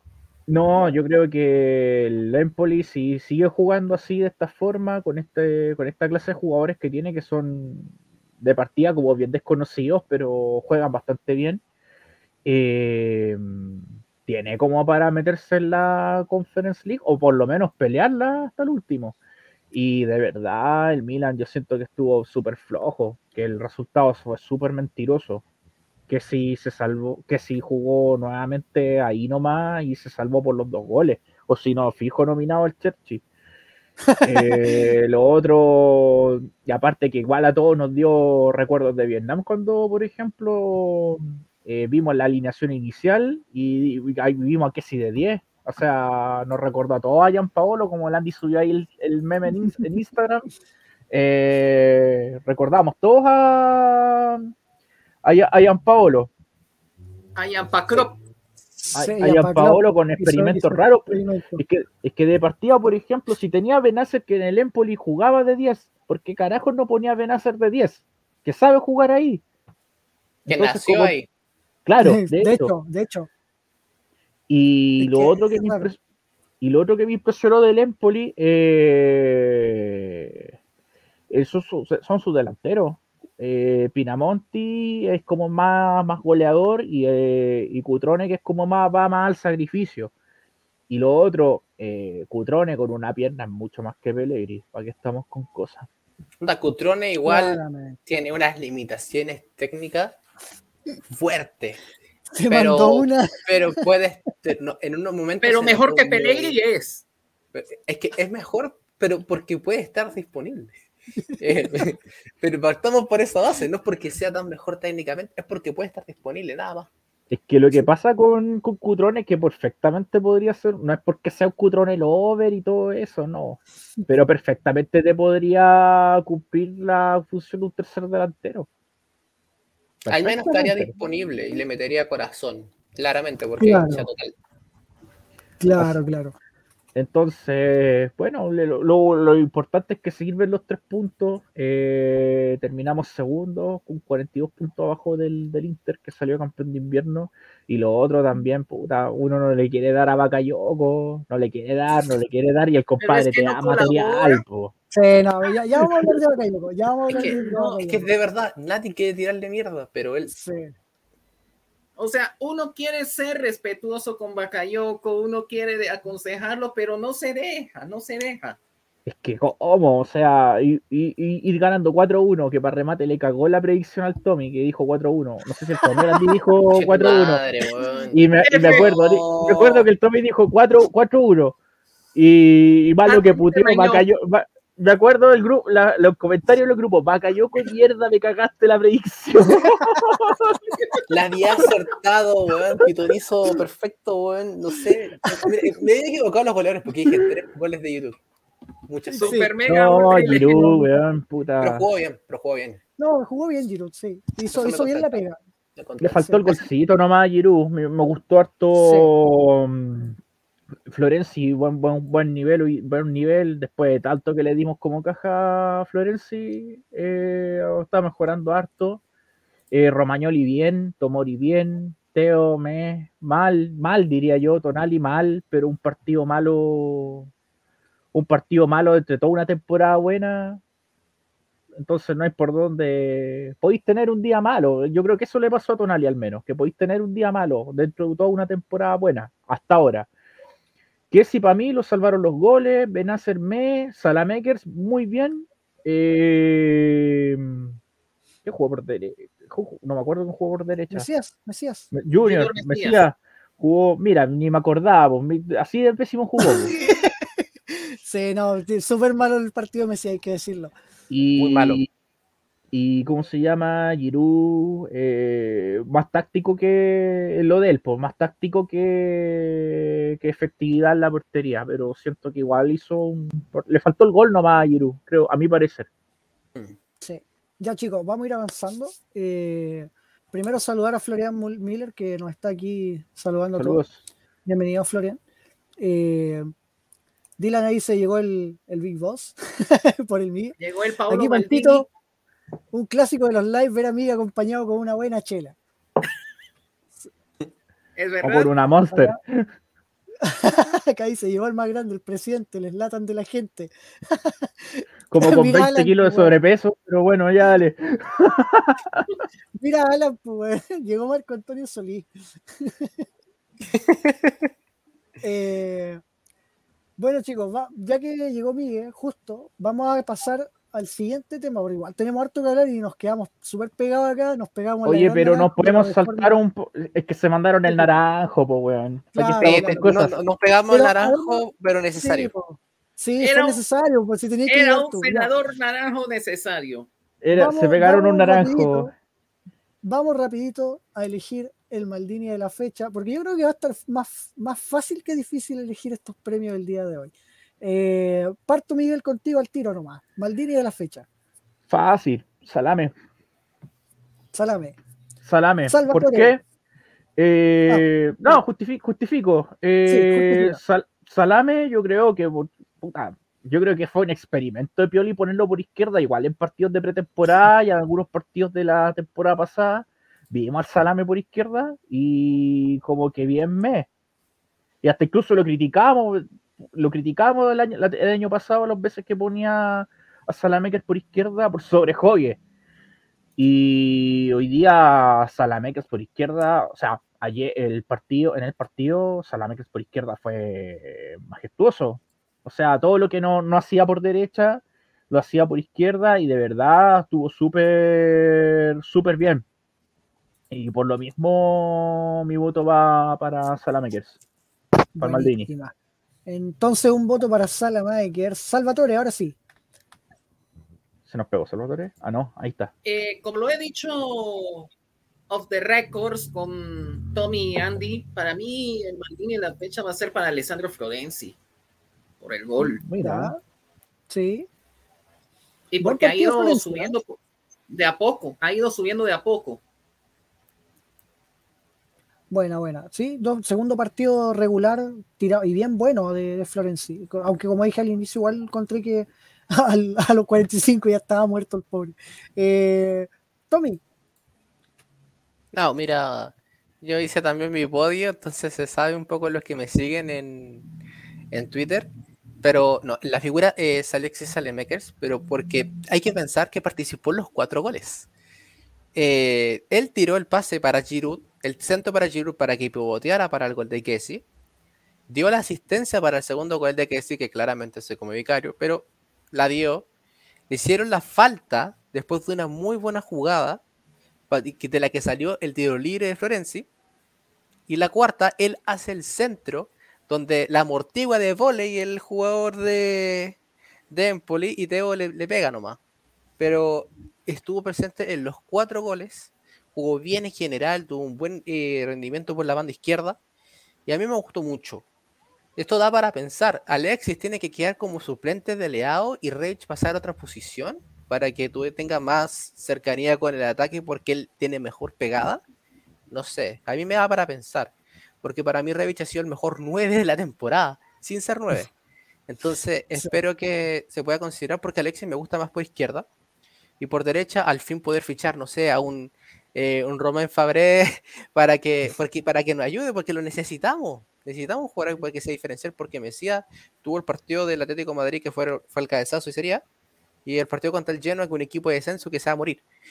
No, ojalá le vaya bien a Cheva. No, Ojalá, que- ojalá. que sal- te, lo, te lo digo ahora, que va a salvar el Genoa del, del descenso. Yo, recuérdese, en mi predicción ya, ya no desciende. Eh, No, igual lo dije. Pero igual lo veamos, dije. veamos qué hace Cheva. Eh, pero ese, ese lleno es muy mal. Nosotros ganamos 3-0 trotando. Entonces, Mesías tampoco se le puede tirar tanto por, por ganarle a un equipo que está en descenso directo. Y el otro partido jugó muy mal contra el, con el Napoli y Empoli es desastroso. Entonces hay que también eh, mencionar eso. Pero Salemakers, figura.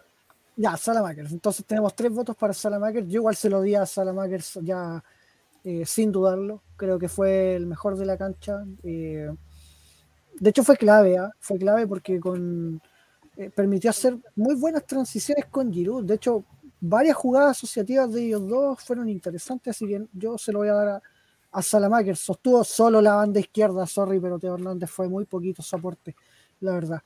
Y vamos con los comentarios al tiro nomás. Acá Dylan dice Maldini Salamakers. Jaime dice Salame el Maldini. Eh, sale, Mar- sale Marquiño. Sale Gaucho. Eh, acá dice Sally, pero qué bueno es ver a Romagnoli y a Florencia volver a su nivel. Ojo con Romagnoli también, ¿ah? Y Claudio lo dice.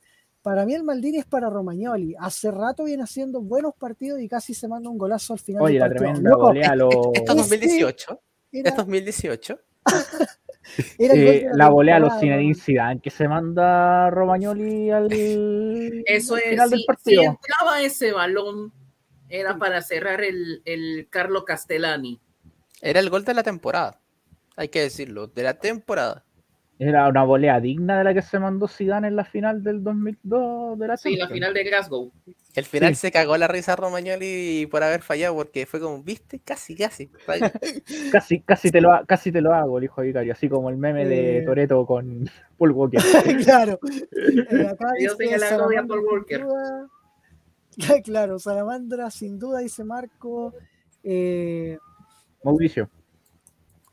Sí, Mauricio, Dylan dice, Romagnoli está muy sólido. Bueno, aquí, aquí creo que terminan los de Salamakers eh, los comentarios. Eh, No, así que bueno, Salame ganó. eh, unánime. unánime. De- En Salamakers, definitivo, Salemaker ganó. sí, No, muy, Salamakers, muy buen el- partido, Salemakers. Muy muy buen partido. Yo me atrevería a decir que probablemente sea el mejor partido de Salamakers que le he visto en el Milan. Porque jugó muy bien, muy bien. Hizo todo bien, todo. ¿Se dan cuenta que Salemakers asiste o marca solamente contra los equipos descendidos? O, o Bueno, que ojalá ascienden, o que ascienden, mantenga. porque le anotó a Salernitana, eh, le anotó, eh, asistió contra Venecia y asistió contra Empoli. Fue contra ¿Contra los qué eh, contra Ah, no, Genoa- los no, no, no. los ascendidos de la, ascendido, ascendido. de B a la ya. Sí, solamente contra ellos. Y a Spezia que se salva que le hizo una asistencia. Pero ahí nomás. Claro. Ese es todo su récord de goles hasta ahora. Ya, vamos a pasar entonces. Yo creo que uno que va a ser mucho más discutido aquí. Mira, mira a Salvatore, po, se frota las manos. Ahí Eh, anota el registro ahí del, Sí, no, sí, está listo, del ya está. Andy. Eh, Cherche de la fecha. Salvatore, voy a partir contigo al Uh, nomás, tiene ganas de hablar Salvatore. Ya, dale. El morbo, el morbo me ganó. Así que dale, dale. Alessandro, Tony Parker. No, miento, miento, miento. Ah, el Cherchi. Tiemue, Sí, Tony Parker, Bakayoko. ¿Por qué? Bakayoko, ¿por qué? Porque el muy idiota pensó que estaba jugando handball o estaba, o estaba en un partido de NBA. ¿Cómo vas a poner la manota ahí? Ay, es que hay que ser idiota. Ya, Ay, ay, entonces ay. Bakayoko. También el Chelsea por haber confundido el Chelsea con el Maldini. Bien, no, no importa, no importa, está bien. Sí, suele pasar. Entonces Bakayoko para, para Salvatore. Tommy, Mira, yo encuentro que Mesías debería estar agradecido con Bakayoko. Porque el Mesías, porque Mesías tenía el Cherchi ganado y lo tenía escrito en la frente cuando salió. Porque jugó horrible. Pero lo de Bakayoko es que es insano, weón. Porque no puede ser que un jugador en un corner salte con, con los ojos cerrados, con el brazo adelante y que encima reclame, weón. No puede ser. Mira, Milan tenía una victoria por goleada. Mi resultado pronosticado. Yo estaba todo feliz. Y me cagó todo. Entonces, Bakayoko, de me, putear cagaste, el grupo, weón. Bakayoko, me cagaste la predicción. Eres muy malo. Te ganaste el chichi. Ay, Ya, entonces, dos votos para Bakayoko. Esta eh, cuestión va a ser un anime, weón. Miguel, Miguel, dale. Pura, pura, como que yo ya, me- ya me está empezando a estar la pena, Bakayoko, weón. Puta, como que yo, yo lo dije en el grupo, puta, como que yo ya, weón, no le voy a dar tan duro a Bakayoko, no lo quiero huevear, no lo quiero, no le quiero dar como caja otra vez, weón, no, pero el compadre como que se esfuerza por, por ser pésimo, por ser nefasto. No se El deja. compa- el compadre, yo ya hasta, hasta que entró Bakayoko, el Churchill era pa- el, mi Churchill era para Mesías, para Junior Mesías. Porque inexistente el Brazuca, mal, jugó pésimo. Parisi le ganó toda la banda y ojo, Parisi jugando por izquierda, Parisi jugando por, por izquierda, po, obviamente. Sí. Y no le fue capaz de ganar un solo mano a mano a París y parece que eh, le, no, le faltaba, le faltó, le faltó la demanda de pensión de alimentos a Junior Mesías y ahí le ganaba. Pero, pero bueno, Qué comentario. Qué bien, weón. pero ya independiente, independiente de eso, eh, puta Bakayoko, como lo dije en el grupo, tenía que ser el Bakayoko el 8. O sea, siempre le pasa algo, da un mal pase que termina en gol del equipo rival, se equivoca en la salida, pierde una cobertura, eh, esta vez sal- salta como con, con la mano así, separada del cuerpo y eso es penal, eh, con un partido súper tranquilo que se complicó un poquito más de la cuenta por un penal tonto que se mandó el tipo, no, Bakayoko por lejos el Chelsea. Y por mí que se vaya ahora en enero, que le rompa la sesión con el Chelsea, chao. No, no sirve para el Milan Bakayoko, de verdad. Vale, es que es vale, un jugador que, lo- nosotros lo dijimos, es un jugador que por características físicas, técnicas, por estilo de juego del Milan y por módulo no encaja. Que no tiene, no tiene ningún pro. Es que lo que veníamos diciendo, lo que a nosotros nos tiraban de hater, oye, son haters con Bakayoko, son pésimos con Bakayoko, oye, pero ¿por qué le dicen así la cuestión? Viejo, no, no, nosotros lo dijimos en los live, eh, pretemporada, los martes de Milan, pretemporada, Bakayoko no es jugador por Milan. Bakayoko te funcionaba con Gatuso porque Gatuso tenía otra forma de juego. Tenía otra forma de juego y había otros jugadores mucho más limitados. Por ejemplo, el año pasado no teníamos un Kessi superlativo, eh, no teníamos, por ejemplo, a, a a los jugadores que tenemos ahora, que son muchísimo más ah, elevados que de los que teníamos con el Milan de Gattuso. Pero Bakayoko con el sistema de juego de Pioli no sirve. Porque el tipo es un rompedor, un clásico rompedor de esos antiguos. Pero no tiene buen pase, no tiene cabezazo, no tiene tiro de distancia. eh, lo único que tiene es como presencia físico y físico. Y, Y, hemos, y y- falló. y por físico Ayer- pierde con otros jugadores. O Sí, sea, falló ayer. Pierde el cuerpo. Un pierde tipo el de cuerpo con- 1,88. Eh, Bakayoko midiendo un 88 perdió varios mano a mano con, con este chico del, del Empoli, con el 10 del Empoli. Berami, Bahrami, no me acuerdo cómo se 1,79. llama. Es con ya. Bahrami, Sí, ya. Eh, Llamémosle compadre- pero el compadre mide unos 68, po. O sea, por ejemplo, no sé, pues guardando las proporciones, sin ofender a Andy, es como que el Andy le gana un cuerpo al Jorge, por ejemplo. Claro, claro, no, si se entiende.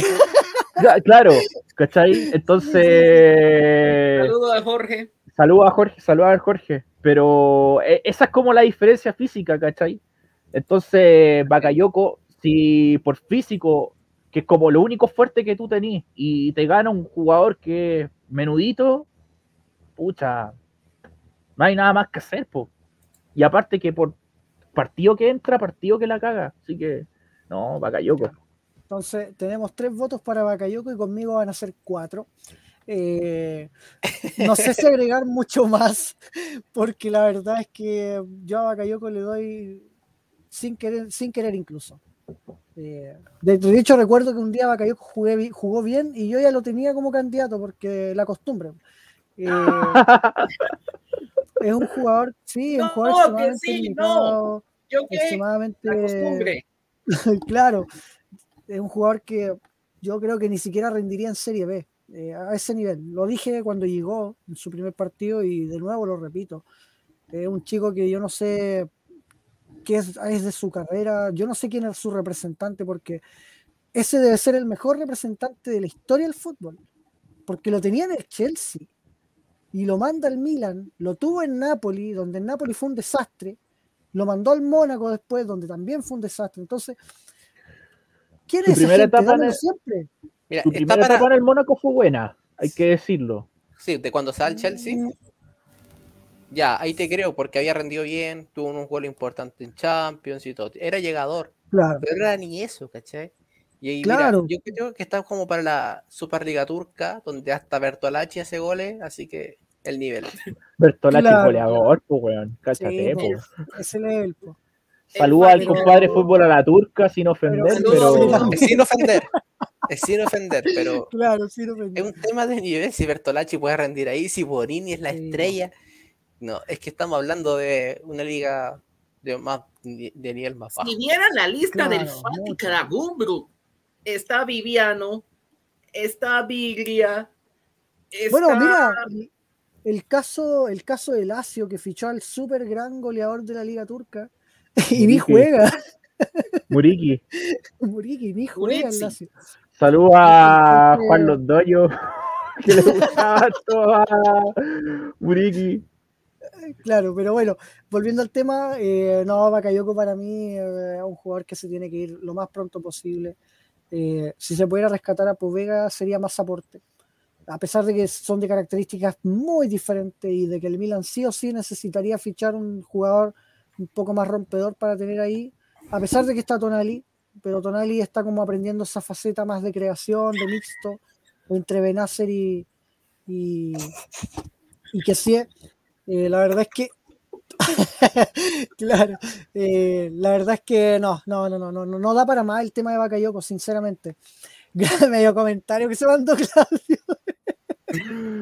Oye, aquí bueno, los chicos, la mayoría están de acuerdo con nosotros. La mayoría. Bakayoko. sí, pero- Mira, por ejemplo, Dylan acá dice Bakayoko es digno a la banterera. Mira, Sí, sí. Bakayoko, un desastre.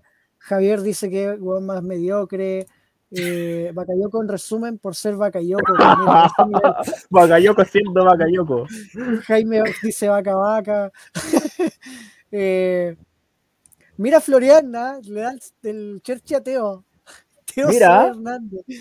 jugó mal. Aparte del gol, mal, el gol lo salvó. mal, el gol lo salvó. Yo creo que el gol lo salvó y, y ojo con Kessi, que es igual, jugó ahí nomás. Lo salvó No, pero doblete nomás. Mesías, Mesías está Pancho- muy abajo. Yo creo que la weá Pancho, parte con comentario- Bakayoko, Mesías y el resto.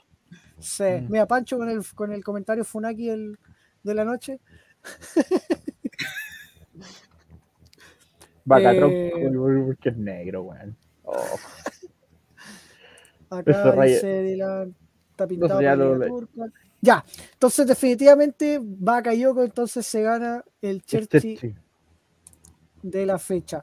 Vamos a pasar un dato Dale, Dale, a- eh, que está en italiano, pero lo voy a traducir. Hay un dato sobre las cantidad de espectadores que van al estadio a ver a, lo- a los equipos. El Milan está en primer lugar con una media de 42.033 espectadores Mira. por partido. Mira, 42 mil Ojo. personas promedio. Mira, no es malo. Ojo, que eso es mucha plata. Mira toda la plata que se dejó de ganar en, la- en el tiempo del COVID. Pero Eh, de ese porcentaje tienes que entregárselo al síndaco de la ciudad. Claro, ojo pero que.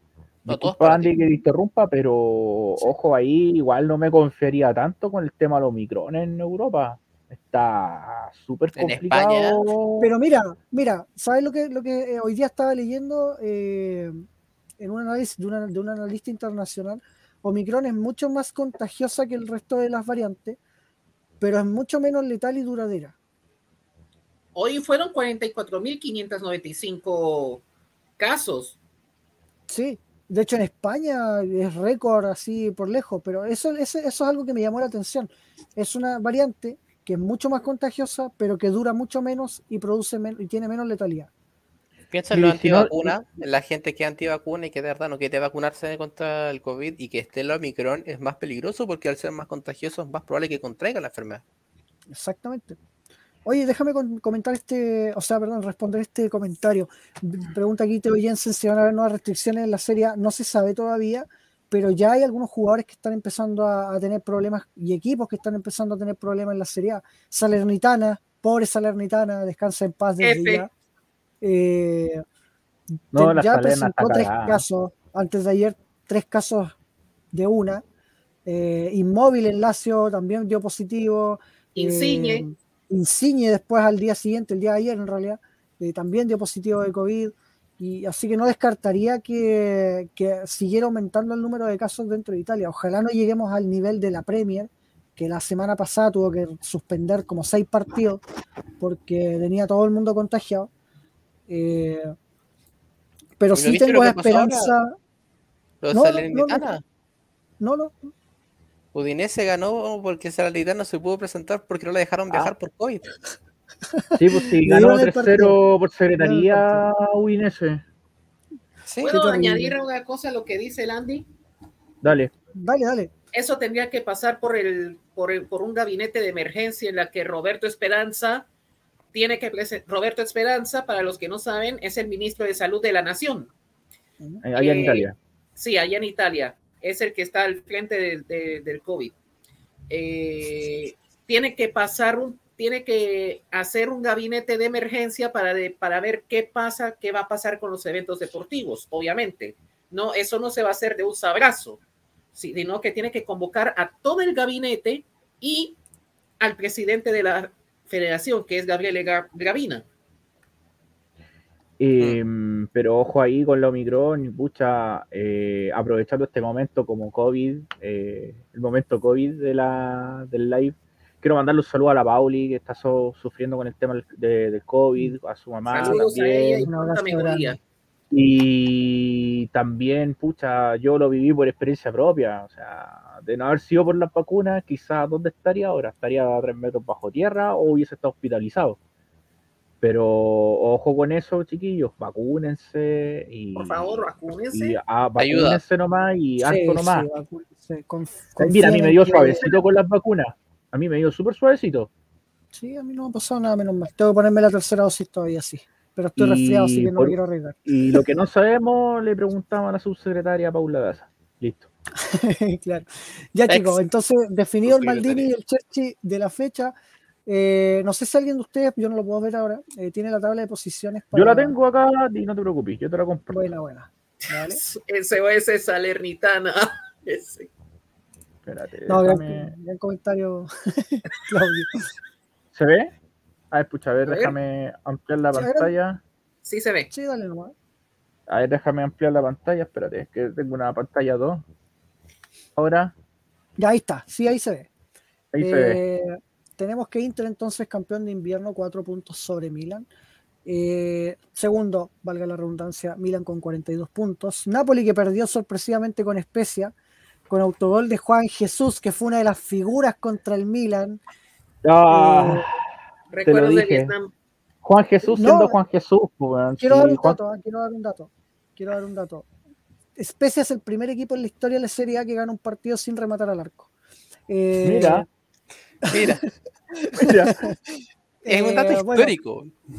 Sí, pero bueno, la cosa es que el Napoli tercero trae ese incidente con 39 puntos, un punto menos Atalanta que con eso cierra la clasificación a la Champions. Empate, se corta Cheva que le sacó. Aguante Cheva que le sacó un punto, Sí. Aguante Cheva, aguante Cheva. siempre. Aguante.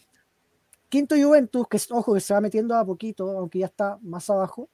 Eh, Roma, que empató con, con la Sampdoria en un partido súper dramático, eh, con 32. Y bueno, la Fiore que también está ahí. Destacar el Empoli, ¿ah? Empoli está noveno. ¿Se imaginan? Se manda un rayo vallecano. Oye, el rayo.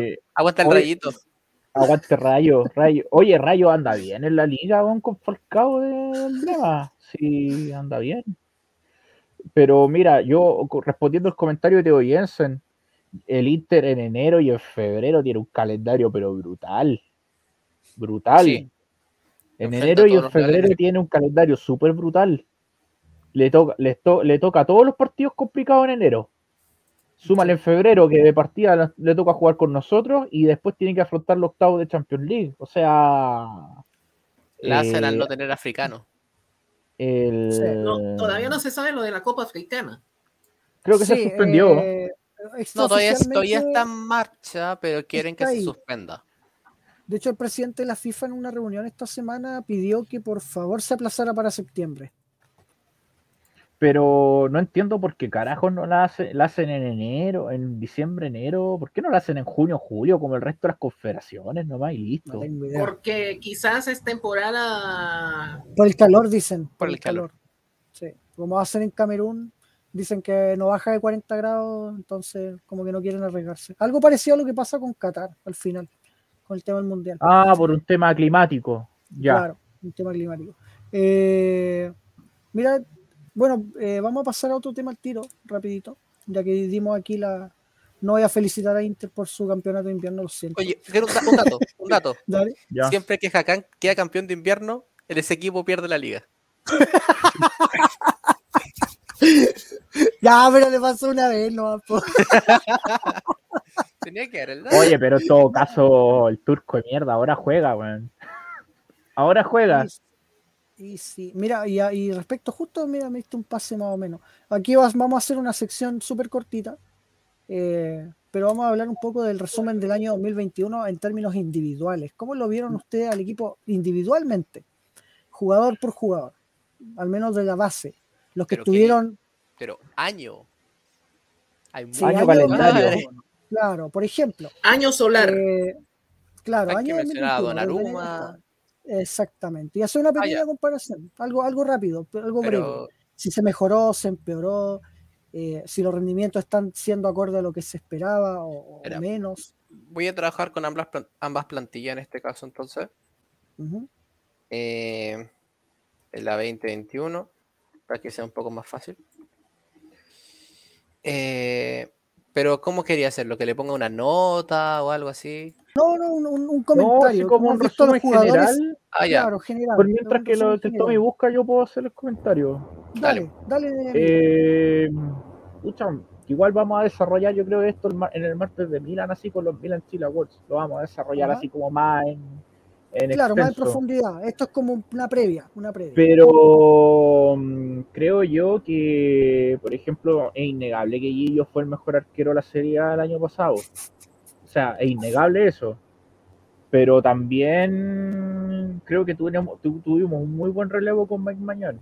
O sea, Mañán, por ejemplo, eh, lo vuelvo a reiterar, eh, ha sido un buen...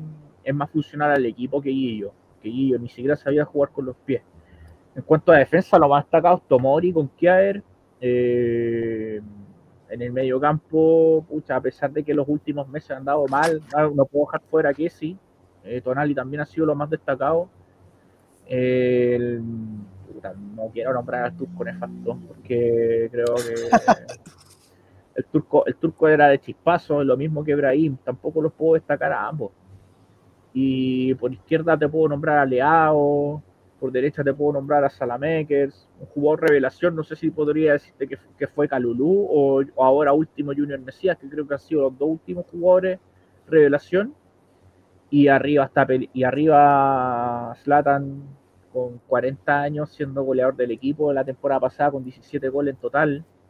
Eh, ahora está bien, el tema físico lo ha complicado un poquitito porque bueno, padre tiempo pasa para todo y creo que está bien peleadita la, la pelea por el centro delantero con Zlatan y Rebic. Rebic ha hecho una muy buena pega de centro delantero. Muy buena pega de centro delantero y creo que por ahí va la cosa. Ojo, Bueno. se viene Revich, se viene eh, la, la segunda mitad de la temporada donde Revich se vuelve Se destapa. Claro. Revich out of context. necesita eh, las fiestas. No, el peor comentario es que acá eh, no era encarado. No encarado. Acá, Sí, ese está era el doctor, ¿eh? Ese, Ese fue el ese peor, peor el peor Mira, comentario del año. comentario del Yo año. creo que se equivocó de palabra. Yo creo que se equivocó de palabra y quiero creer que se equivocó de palabra. ¿Por qué? Porque Kaká era probablemente el jugador más encarador de, el, de ese Milan, del Milan de Ancelotti. Lo que no era era regateador. No era un jugador que se pasaba 3, 4 jugadores a lo Ronaldinho o a lo Messi. Eso no lo hacía. Porque él encaraba y se desbordaba en velocidad y ganaba en control en velocidad. Encaraba mucho, pero no era tan regateador. Lo que Yo tenía creo Kaká era creer- control en velocidad. Exacto. Entonces lo que yo quiero creer a lo que Dotores se refería es que a eso, a que no era un jugador regateador, que te iba a hacer un lujo para pasarse a alguien, porque no lo hacía. Él siempre ganaba en velocidad.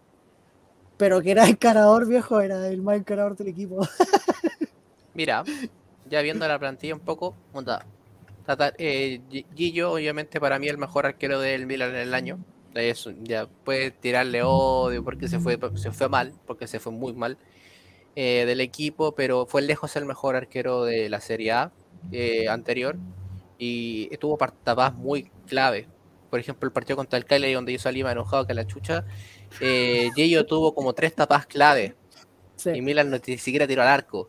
Entonces ahí ya te podemos decir que Gillo tuvo una, una implicancia eh, vital para que el Milan pudiera clasificar a Champions. Eh, Ciprián Tataruzanu, eh, está- a mí me gustó lo que hizo Tataruzanu reemplazando a Meñón. Yo encuentro que estuvo muy bien.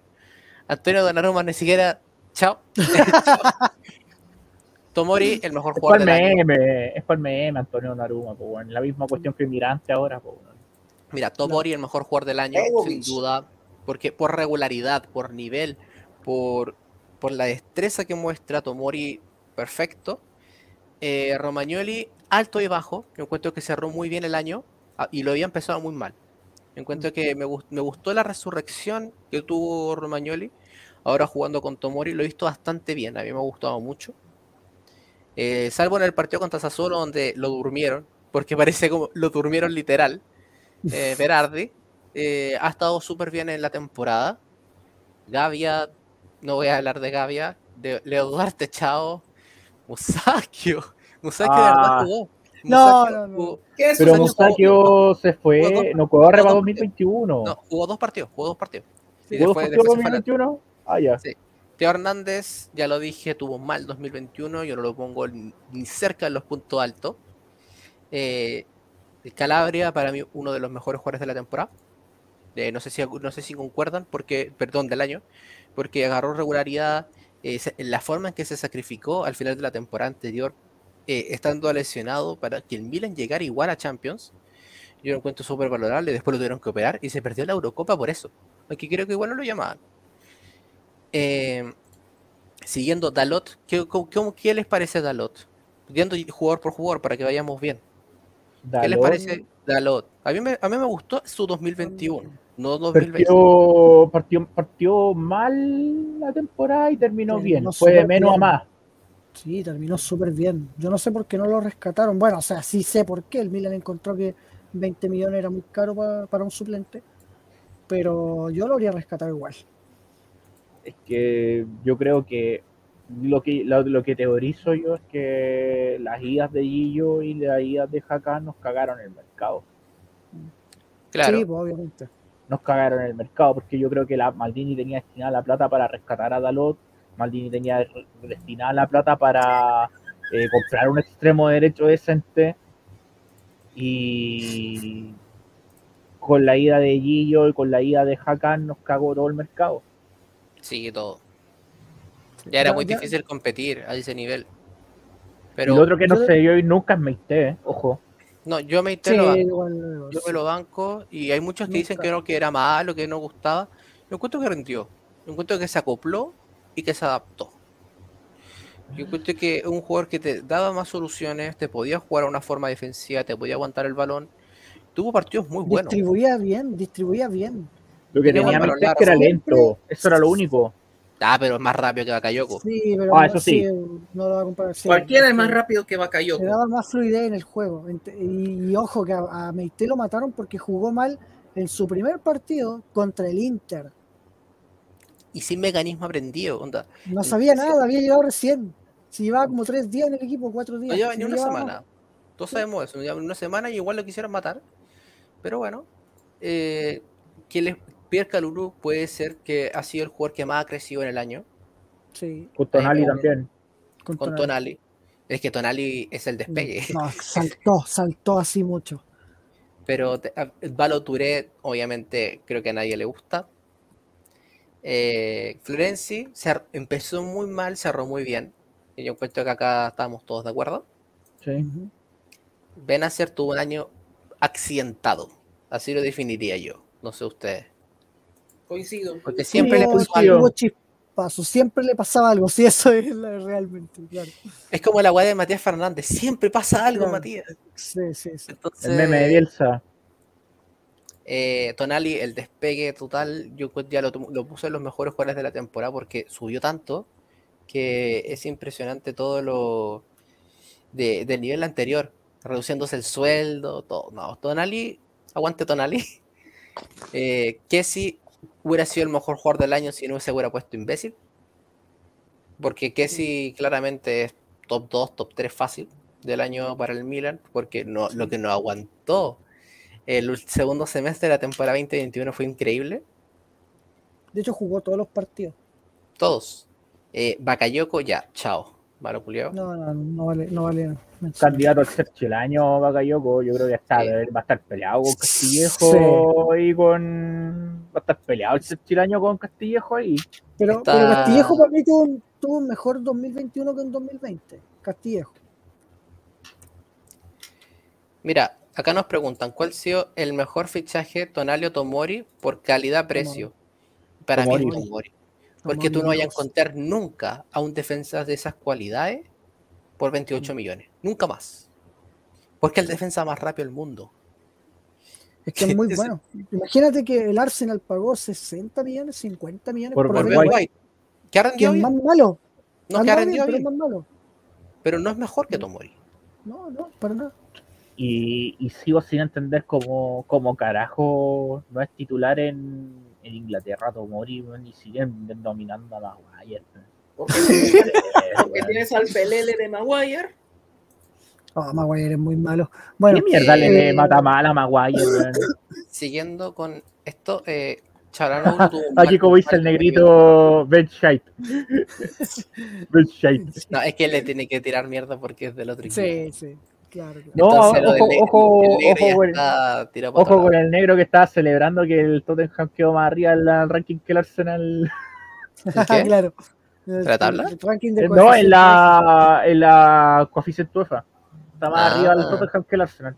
Bueno, que el Arsenal hace cuánto que no va a Europa, como dos, tres años. Harto. Brahim Díaz, ¿cómo calificarían el año Brahim Díaz? Mm, regu- irregular. Irregular, sí. Sí, bien irregular, ¿no? Irregular. ¿Qué opináis, Salvatore? ¿Irregular Regular. también? Irregular. sí. A ver, ¿quién más sigue? Creo que sigue acá Rade Krunic. ¿Qué opinión tienen para Eh, mira, Krunic la temporada pasada tuvo una mala temporada, hay que decirlo, porque no encontraba su espacio en el mundo, nunca. Siempre andaba perdido, siempre. Y, y- y el cambio de entre la pretemporada y el inicio de temporada y todo el resto de esta nueva temporada 2021-2022 ha sido otro jugador. Es otro. Muy bien Krunic en esta segunda parte. Muy Por eso yo digo Eh, yo te lo podría definir con una pura palabra, cumplidor. Muy cumplidor. Y, y a veces esos jugadores te, te sirven para llevar una plantilla y to- ojalá todos fueran como Krunic en ese sentido de que pudieran cumplir a cabalidad lo que les, lo que les encargan. Lo que quiero escuchar es la opinión de Salvatore, que era un reconocido hater de Krunic. Oye, decía, oye, él le, le dijo, le dio apodo a Krunic y todo. Rancio Krunic. Ravencio, Rancio. rancio. Rancio Krunic. ¿Puedes Dale, ponerme Salvatore. pantalla grande, por favor? Ya te coloco pantalla grande. Ahí. Ah, Dale. Para mí, la performance de Radiño Krunic Ah, mira, po, La vuelta chaqueta, viejo. Oh, salió toda la chaqueta amarilla, weón. Se cayó el panel. Oye, Juan Boric pasó y te dijo amarillo, weón. Te gritó amarillo. Y ahora sí, Salvatore, dale nomás. la performance de Radiño de Radiño Krunic ha sido excepcional este año. Lesiones y eso, pero a esta temporada, la 2021, ha sido la mejor. Ha sido la de mejor hype. Serio. Ahí Bueno, sí. bueno. Eh, sí. A ver, ¿qué más? Samu Castillejo. más? Samu Uh. Castillejo. ¿Qué opinión? Mira. Me da penita, me da penita, me da penita, porque mira. es un jugador que que la temporada pasada fue mala, si hay que decirlo. Tuvo, creo que uno o dos partidos buenos de todos los que jugó. Los dos partidos buenos el año pasado fue con- fueron los dos contra el Lille. Los dos. Sí. Contra Y el creo que uno contra el Sparta de Praga. pero En sí. Europa League Castillejo jugaba bien. Pero Sampdoria en Serie. Y ojo, yo lo, yo lo Ah, sí. mucho por Kylery, eh, el partido que yo quedé enojado, del 0-0. Castillejo fue el único weón que quiso ganar el partido. El único. Sí. Entonces, eh, Castillejo yo no lo pongo tan mal, este, pero sí mal, porque su No, sí, primer- la, sí. otra temporada fue mala, malísima. Casi todos los partidos era como ya el que. De hecho, por eso le pusimos el Pero, de Castillejo hecho, por eso le pusimos Castillejo la fecha.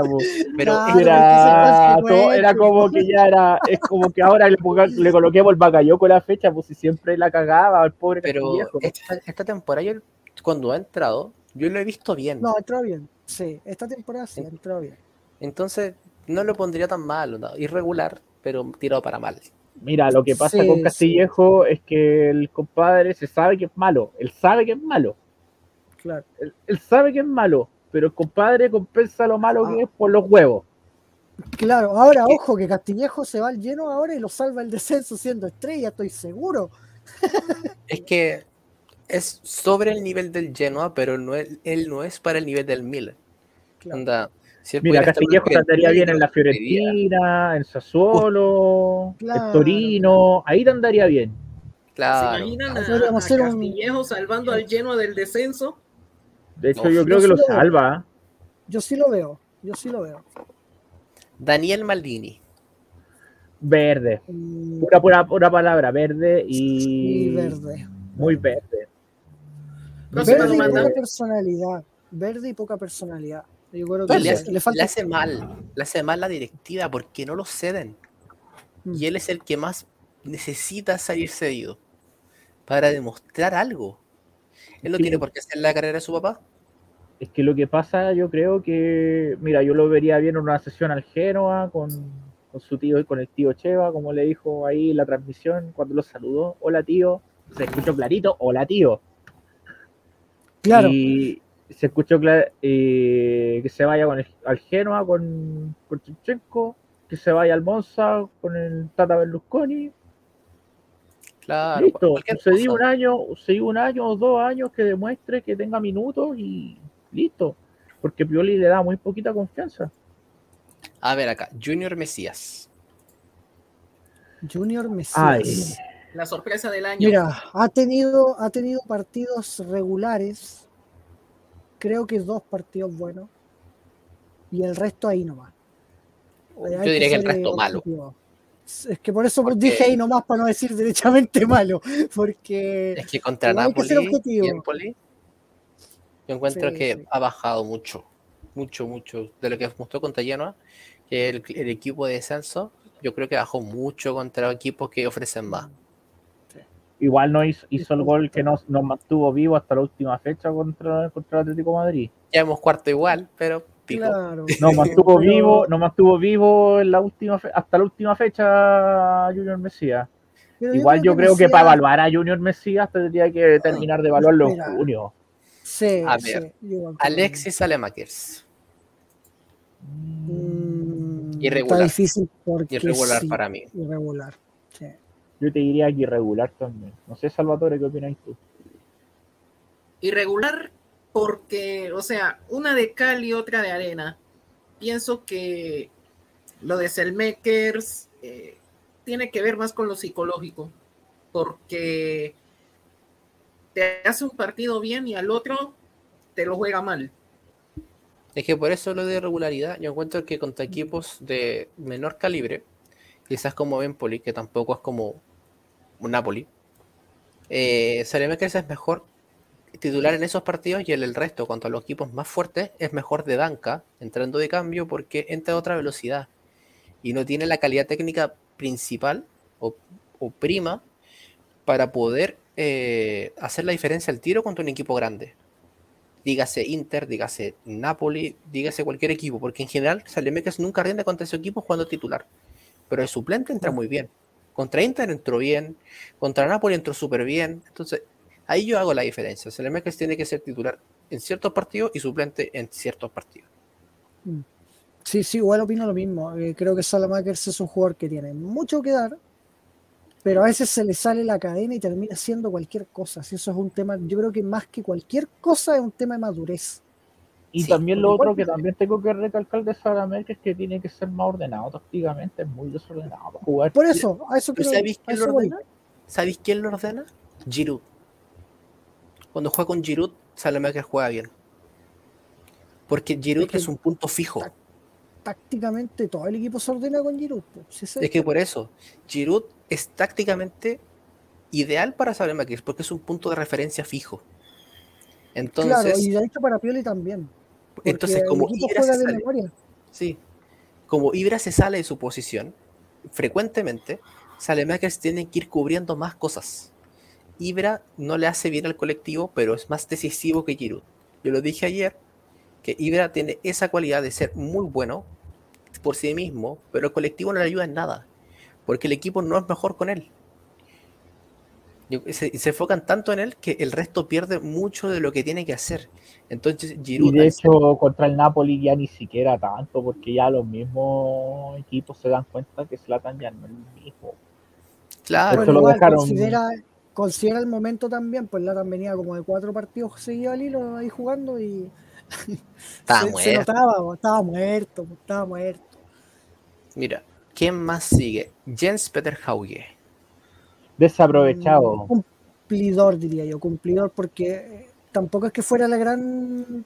No, no era la última Coca-Cola del desierto, pero siempre Desapro- cumplía. Desaprovechado, diría yo. A Pedro no le gustaba, yo diría mm, flojito. 2021. Me gustó más su parte del 2020, donde participó bien en Europa League, el gol al Napoli. Pero, Pero, tampoco 2021 era, discúlpame Tommy, pero tampoco era para darle cero minutos por cuatro partidos. Ah, eso te lo doy, porque contra Torino no, ganando 6-0 pudo haber entrado. Es Pero- que ahí era, era para que Pioli metiera a Daniel Maldini, era para que metiera a Colombo, era para que metiera a, a y Pioli ni aún así se atrevió a hacerlo. Entonces, como que. Ahora Hauke le ha ido mal en Alemania, no le ha ido bien en Frankfurt, eh, perdió el puesto, entró de titular y perdió el puesto al tiro. Y le ha costado mucho adaptarse al fútbol alemán, independiente que tenga más espacio. Ahora el que está rompiéndole en el Eintracht Frankfurt es Santos Borré. Le ha ido bien a Santos Borre, bastante bien. A ver, vamos a extremo izquierdo, Rafael Leao. Uno de los mejores del año, a mi Mm, parece. mm, Yo no sé si está entre los mejores porque su inicio de 2021 fue ahí nomás. De hecho, lo Está puteamos harto, delantero, está delantero. Claro. Entonces está, estaba, ¿cómo se dice? Incómodo. Siempre, siempre incómodo. De hecho, cuando jugaba de nueve era nulo. Hacía- Era uno menos, era uno menos. Claro, era uno menos. Le, le costó mucho iniciar el año. En cambio, esta temporada, cuando pasó a ser fijo en el extremo izquierdo, fue decisivo. Fue vital, diría yo, porque todo el ataque del Milan se inclinó hacia ese lado, junto con Teo Hernández, y hasta que no. Es que ni siquiera leyendo lo podían parar esa- ese tándem de- entre los dos, porque se entienden muy bien. Es que Leao tiene esta cosa de que puede fijar la marca a dos jugadores y se los pasa a los dos. Es el tema. Claro. Entonces Teo Hernández queda con la banda descubierta, toda para sí solo, entonces Leao prolonga y Teo asiste. Y eso lo han hecho muchas veces y creo que mucha gente no tiende a olvidar que la dupla de Teo y Leao ha sido muy buena este año. Independiente que cuando más levantó Teo fue porque Leao más le daba cuerda. Oye, pero en todo caso, eh, antes de que empezara la temporada, yo creo que Leao tenía claro que si no explotaba esta temporada, eh, seguir vendido. Lo dijimos Sí. Bueno, de en la hecho- pretemporada, lo, lo dijimos la pretemporada, lo dijimos la temporada pretemporada. Leao, esta es la última oportunidad que tiene Leao. Si Leao no explota, vendido. Y creo que era ha muy regular. explotado. Era súper lagunero. Yo era el único que tenía fe. No, Igual sí, yo creo que puteamos, harto puteamos harto a Leao por displicente, porque no ayudaba en la marca, porque como que andaba siempre cagado en la risa o jugando y todo el tema. Andaba pero desinteresado, claro. Ahora no. se caga la risa y es para bien. en todo caso, no sé qué opináis, Salvatore, referente a Leao. Lo de Leao, pienso yo que tuvo un crecimiento muy bueno, tuvo un crecimiento y más que todo porque ahora ya eh, para mí debe volver la, la dupla Leao, bueno, la tripleta, Leao, Revich, Salami. Para mí esa es la tripleta de oro. Yo reemplazaría a Salemaquia con Fabre si se, se pudiera, pero Claro. mucho. Eh, a ver, Ante Revich. Pero Ante Revich. Ay, Dios mío, Ante Revich. No. Lo mismo que que Krunic Prior. No, yo diría efectivo. Efectivo, diría yo. Es que la primera parte, la primera parte del 2021, los primeros seis meses, fue efectivo, más no jugó bien, salvo el partido contra Roma, que ahí sí jugó súper bien, pero no hacía más que eso, era más que cumplir. Onda, anotaba, anotaba mucho, pero siento que era el gol y después desaparecía. Es como el partido de Kessie ayer, eh, es meter el gol y no hacer nada más. Porque en términos de generación, Reich te aportaba muy poco porque perdía los duelos. eh, pero siempre encontraba cara al gol cuando jugaba contra un equipo grande tipo Juventus que metió el mejor gol del año. Eh, con Ibra se entendía bien porque Ibra le podía dejar el balón fácil para que él pudiera meter la. Porque él tiene muy buena definición. Entonces aparecía en puntos clave, en puntos clave de un partido. Pero no es constante. Pero empezó también esta temporada, que yo le tenía fe. Eh, contra Liverpool jugó bien, contra Lazio. en- Estaban entendiéndose muy bien con Leao y, y Ibrahim. Entonces a mí me gustó mucho de 9. Y lástima que se lesionara tanto. Eso no le dio rotación a Leao. eh, que se terminó lesionando porque de verdad estaba jugando tanto Leao y lo estaban sobrecargando tanto en el ataque que se terminó rompiendo. Salva. De Ah, hecho, Sí, no, sal- salva, salva Yo vengo, unos, en unos minutos.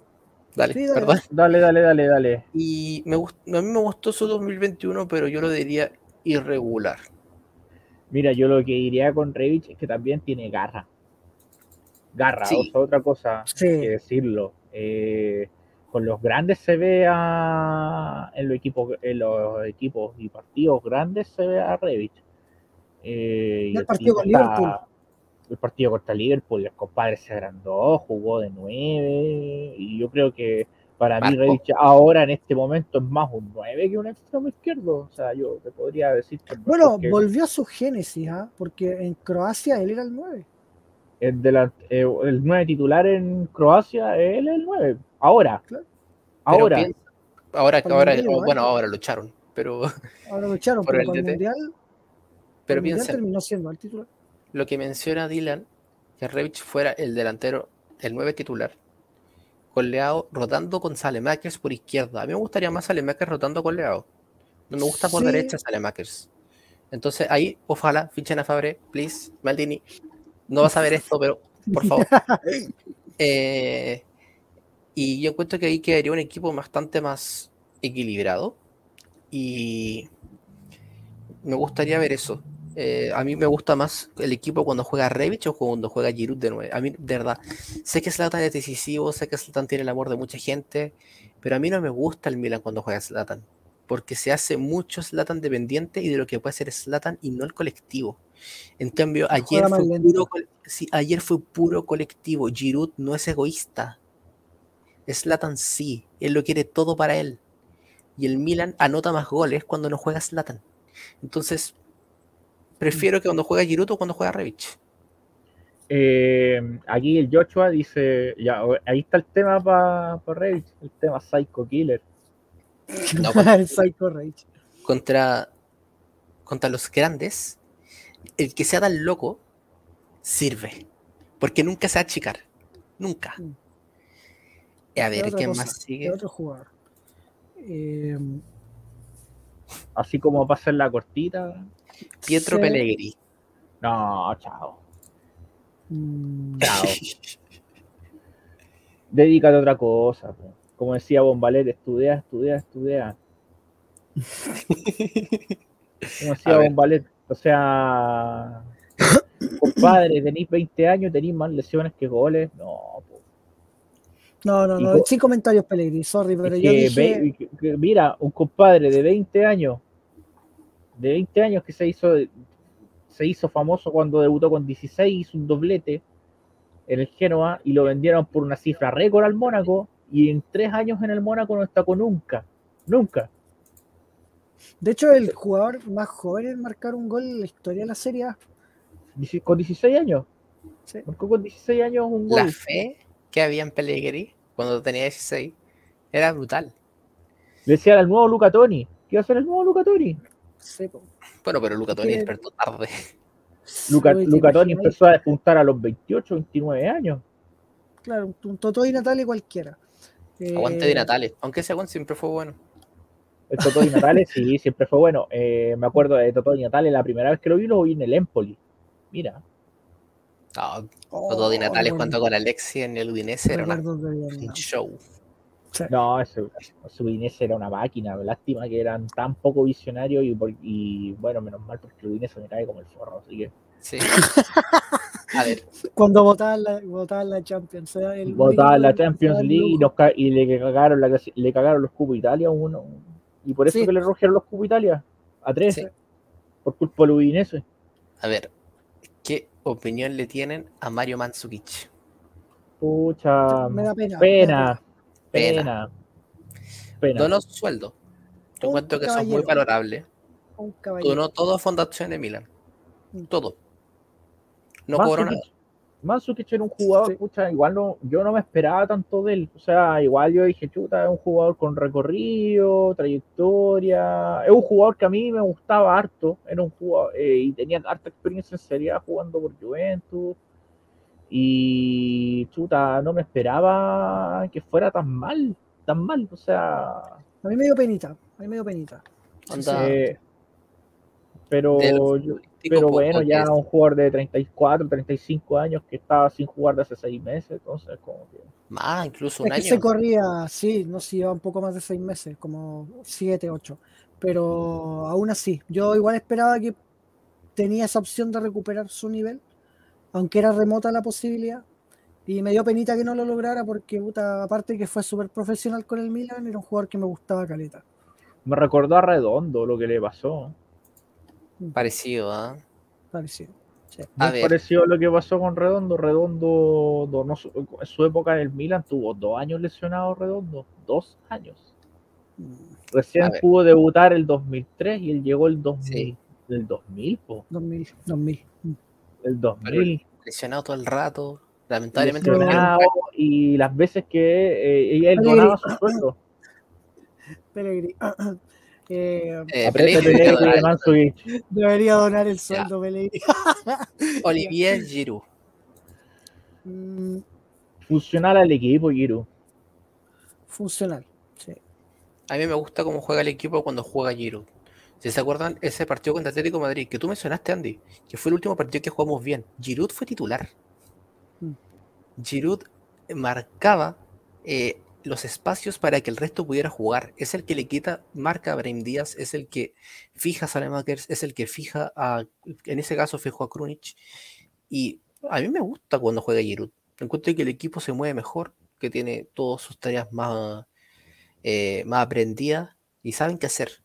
En cambio, cuando Es juega Satan se mezcla mucho. Es que Giroud un- tácticamente es muy bueno. Tácticamente hablando es muy bueno. O sea, el compadre sabe aguantar la pelota, sabe arrastrar marcas, sabe que el resto tenga los espacios. Y el compadre lleva años haciendo eso. En el, es- en el único lugar donde fue como comillas goleador así extremo fue en el Montpellier, que salió campeón de la Ligue 1 hace 10 años atrás. tuvo una Con. Marco Estrada. Con Marco Estrada. Con Marco Estrada. Con Marco Estrada, Sí. compañero de él. Y en el Bueno, Arsenal, el, el Arsenal eh, lo que hacía él era pivotear. Eh, brillaba Alexis, brillaba Osil, brillaban otros jugadores. Cazorla. Y Cazorla también. Bueno, que Cazorla igual tuvo harto tiempo lesionado. Por eso Sí. no lo nombré. Pero los que más brillaban eran Alexis y Osil. Y él era como el actor de reparto que les pivoteaba las pelotas nomás. po. Claro. Es Igual que con igual piensen- alcanzó a jugar ahí. El partido que ayer le hizo Giroud a Empoli es el clásico que hacía en Francia en el Mundial del 2018. Él no anota, pero te hace todo el trabajo sucio y el resto brilla. Claro. Bueno, yo eh, había dicho que iba a ser baja la cuota goleadora de Giroud y me mataron antes de la temporada y la verdad es que eh, Es que ha encuentro que ha aportado, sí, pero igual ha, ha aportado otra cosa, algo que el equipo no tiene siempre. Porque como decís tú hace rato, con Zlatan el Milan juega de una forma y con Giroud juega de otra. Con Giroud el equipo juega más rápido, por ejemplo, con Zlatan no. Con el Zlatan te desordena un poco la formación porque él baja a buscar pelotas casi a la mitad de la cancha. Giroud no, Giroud está todo el rato presionando a los defensas, te abre los espacios, te arrastra marca. Entonces, son jugadores diferentes. A mí Giroud yo lo, yo lo eh, definiría como un jugador funcional. Sí, yo creo que funcional es lo mejor. Onda, lleva cuatro goles y una asistencia en la temporada. Onda, marca, marca o asiste cada 120 minutos, una cuestión así era, no me acuerdo. Oye, Pero- cabros, pregunta, antes de que, perdona, interrumpa.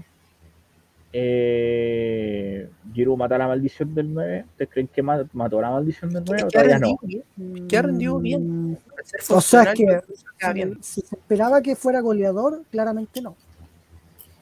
Porque Es mucha que gente sabíamos que Giroud no es un goleador. no es, no es goleador, pues, o sea, a lo más te va a hacer 10 goles, no más que Pero eso. había gente que esperaba que fuera goleador.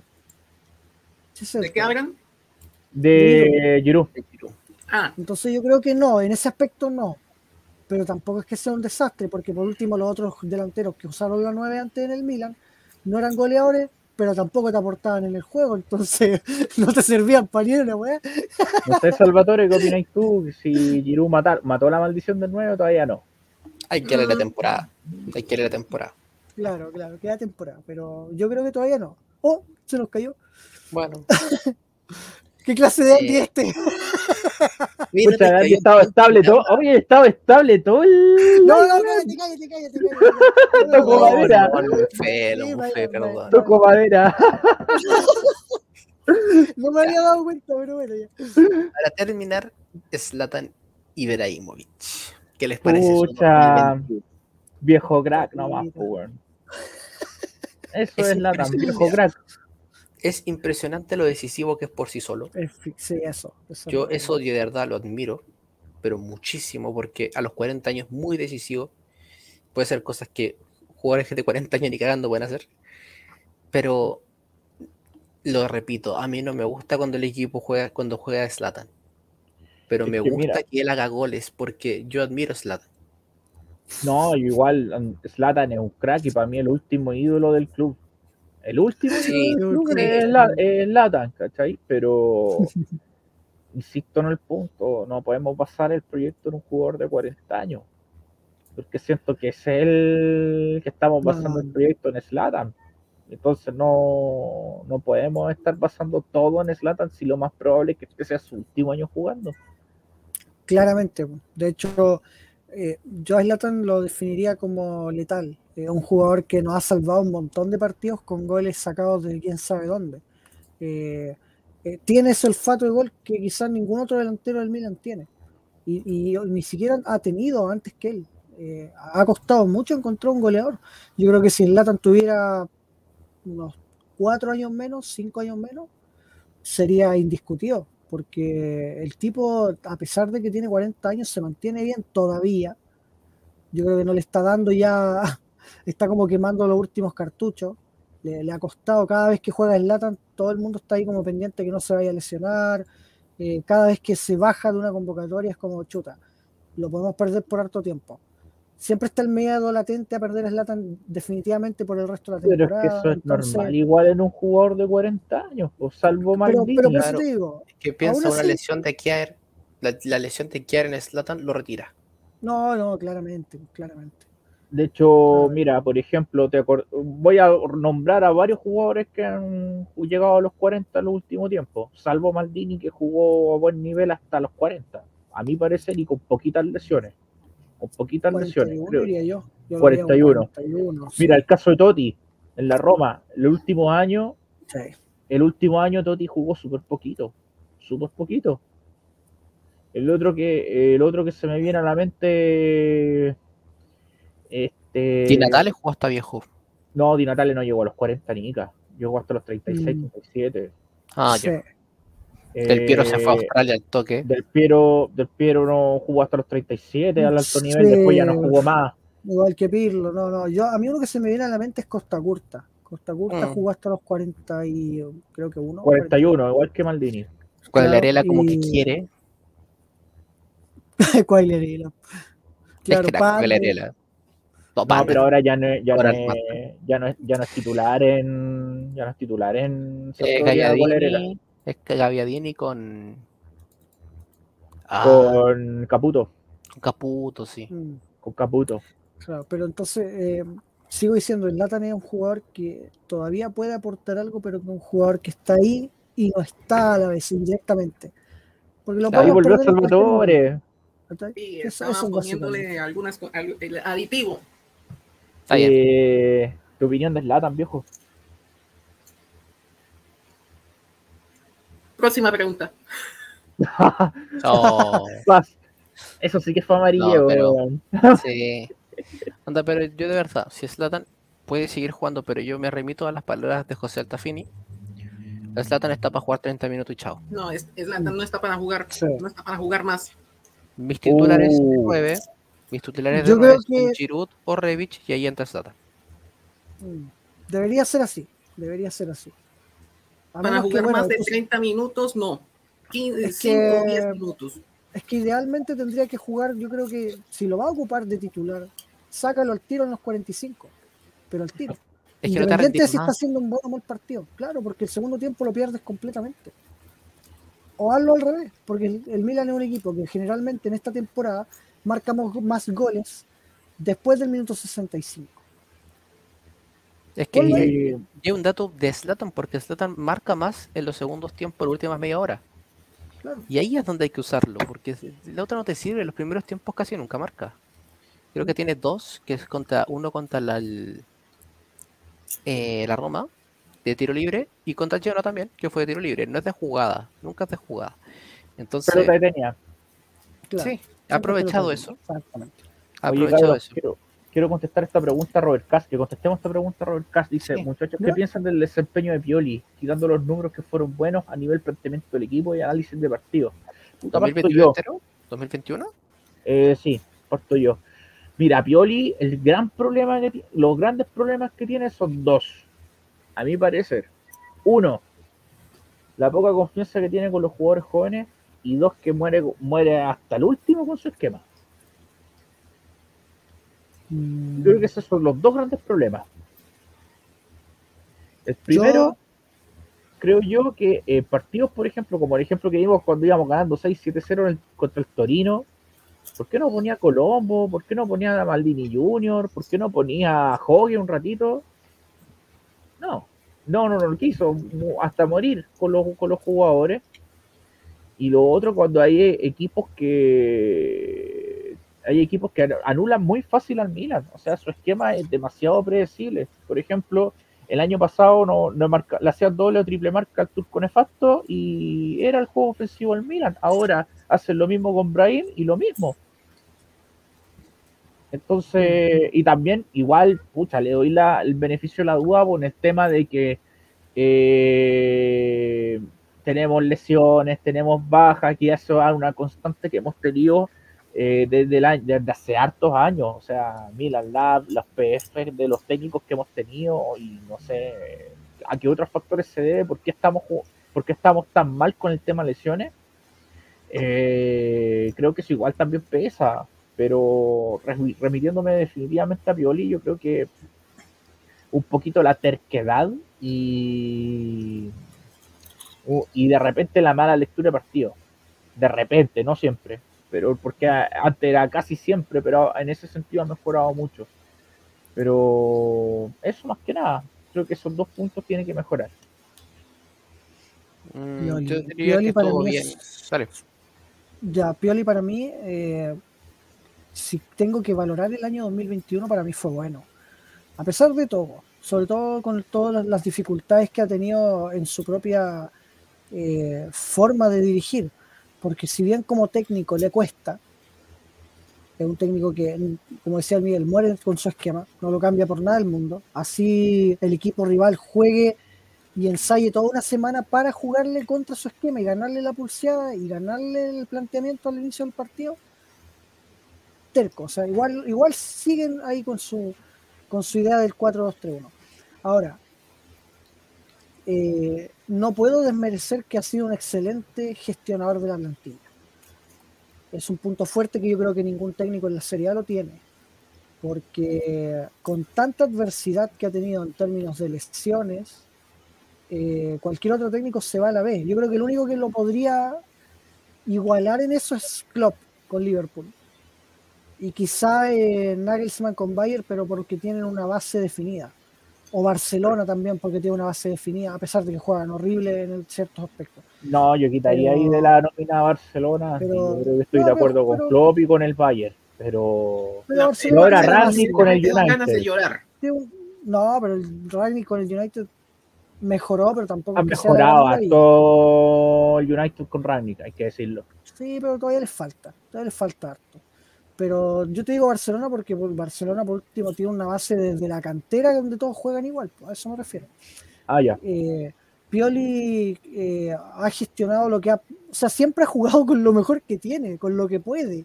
Nunca dice, ah, bueno, hoy día vamos a salir con jugadores titulares, con los 11 titulares, o, o vamos a jugar con 4 o 5 jugadores suplentes porque podemos. No, siempre juega con 3 suplentes, con 4 suplentes, con 6 suplentes, porque no tiene más, porque faltan jugadores. Y esta parte de la temporada, claro, ha sido así, la tónica, siempre. El problema Entonces, endémico es, un problema endémico del Milan, por la falta de plantel. Claro, con la, como gestionador de plantel, yo a Pioli le doy un 10, sí o sí, siempre. Ahora, vuelvo a lo mismo, le falta mucho todavía para crecer. Es un técnico que si le ganan el planteamiento, muy difícilmente va a poder retomar ese, esa ventaja o dar vuelta a la ventaja. El Milan hasta hace un tiempo era un equipo que cuando partía ganando nunca perdía. Esta temporada se ha perdido eso, en cierto modo, porque con Sassuolo perdimos, con Liverpool los dos partidos también los perdimos, en su momento trae estar en ventaja. Entonces, eh, eso en, quizás en 2020 no se veía. En 2021 se vio creo que una sola vez. Si es que se vio. Entonces, yo le doy el mérito a Pioli de que él ha tenido muchos puntos en contra, tiene un plantel corto, tiene una serie de lesiones terribles, que yo creo que es incluso anormal, porque no conozco otro equipo en Europa donde se lesionen tantos jugadores. Pero, pero aún así ha sacado adelante el trabajo. Milan hoy es co- co-líder con un rendimiento cercano al récord. Sublíder. Perdón, sublíder. eh, está, sí, confundí el término. Eh, sublíder eh, con un rendimiento casi récord, porque obviamente eh, Inter está más arriba. Y la temporada pasada también se hizo muy bien. Eh, pero le falta a él como técnico, la- el concepto. Poder ser más flexible con su idea. Poder tener opción de cambio cuando le ganan la pulseada. Es como lo único que en lo que falla. Y a veces en los cambios, porque cuando un jugador está jugando bien lo saca al minuto 60 y cuando está jugando mal lo deja a los 90. En efecto, Pioli, como decíamos nosotros el año pasado.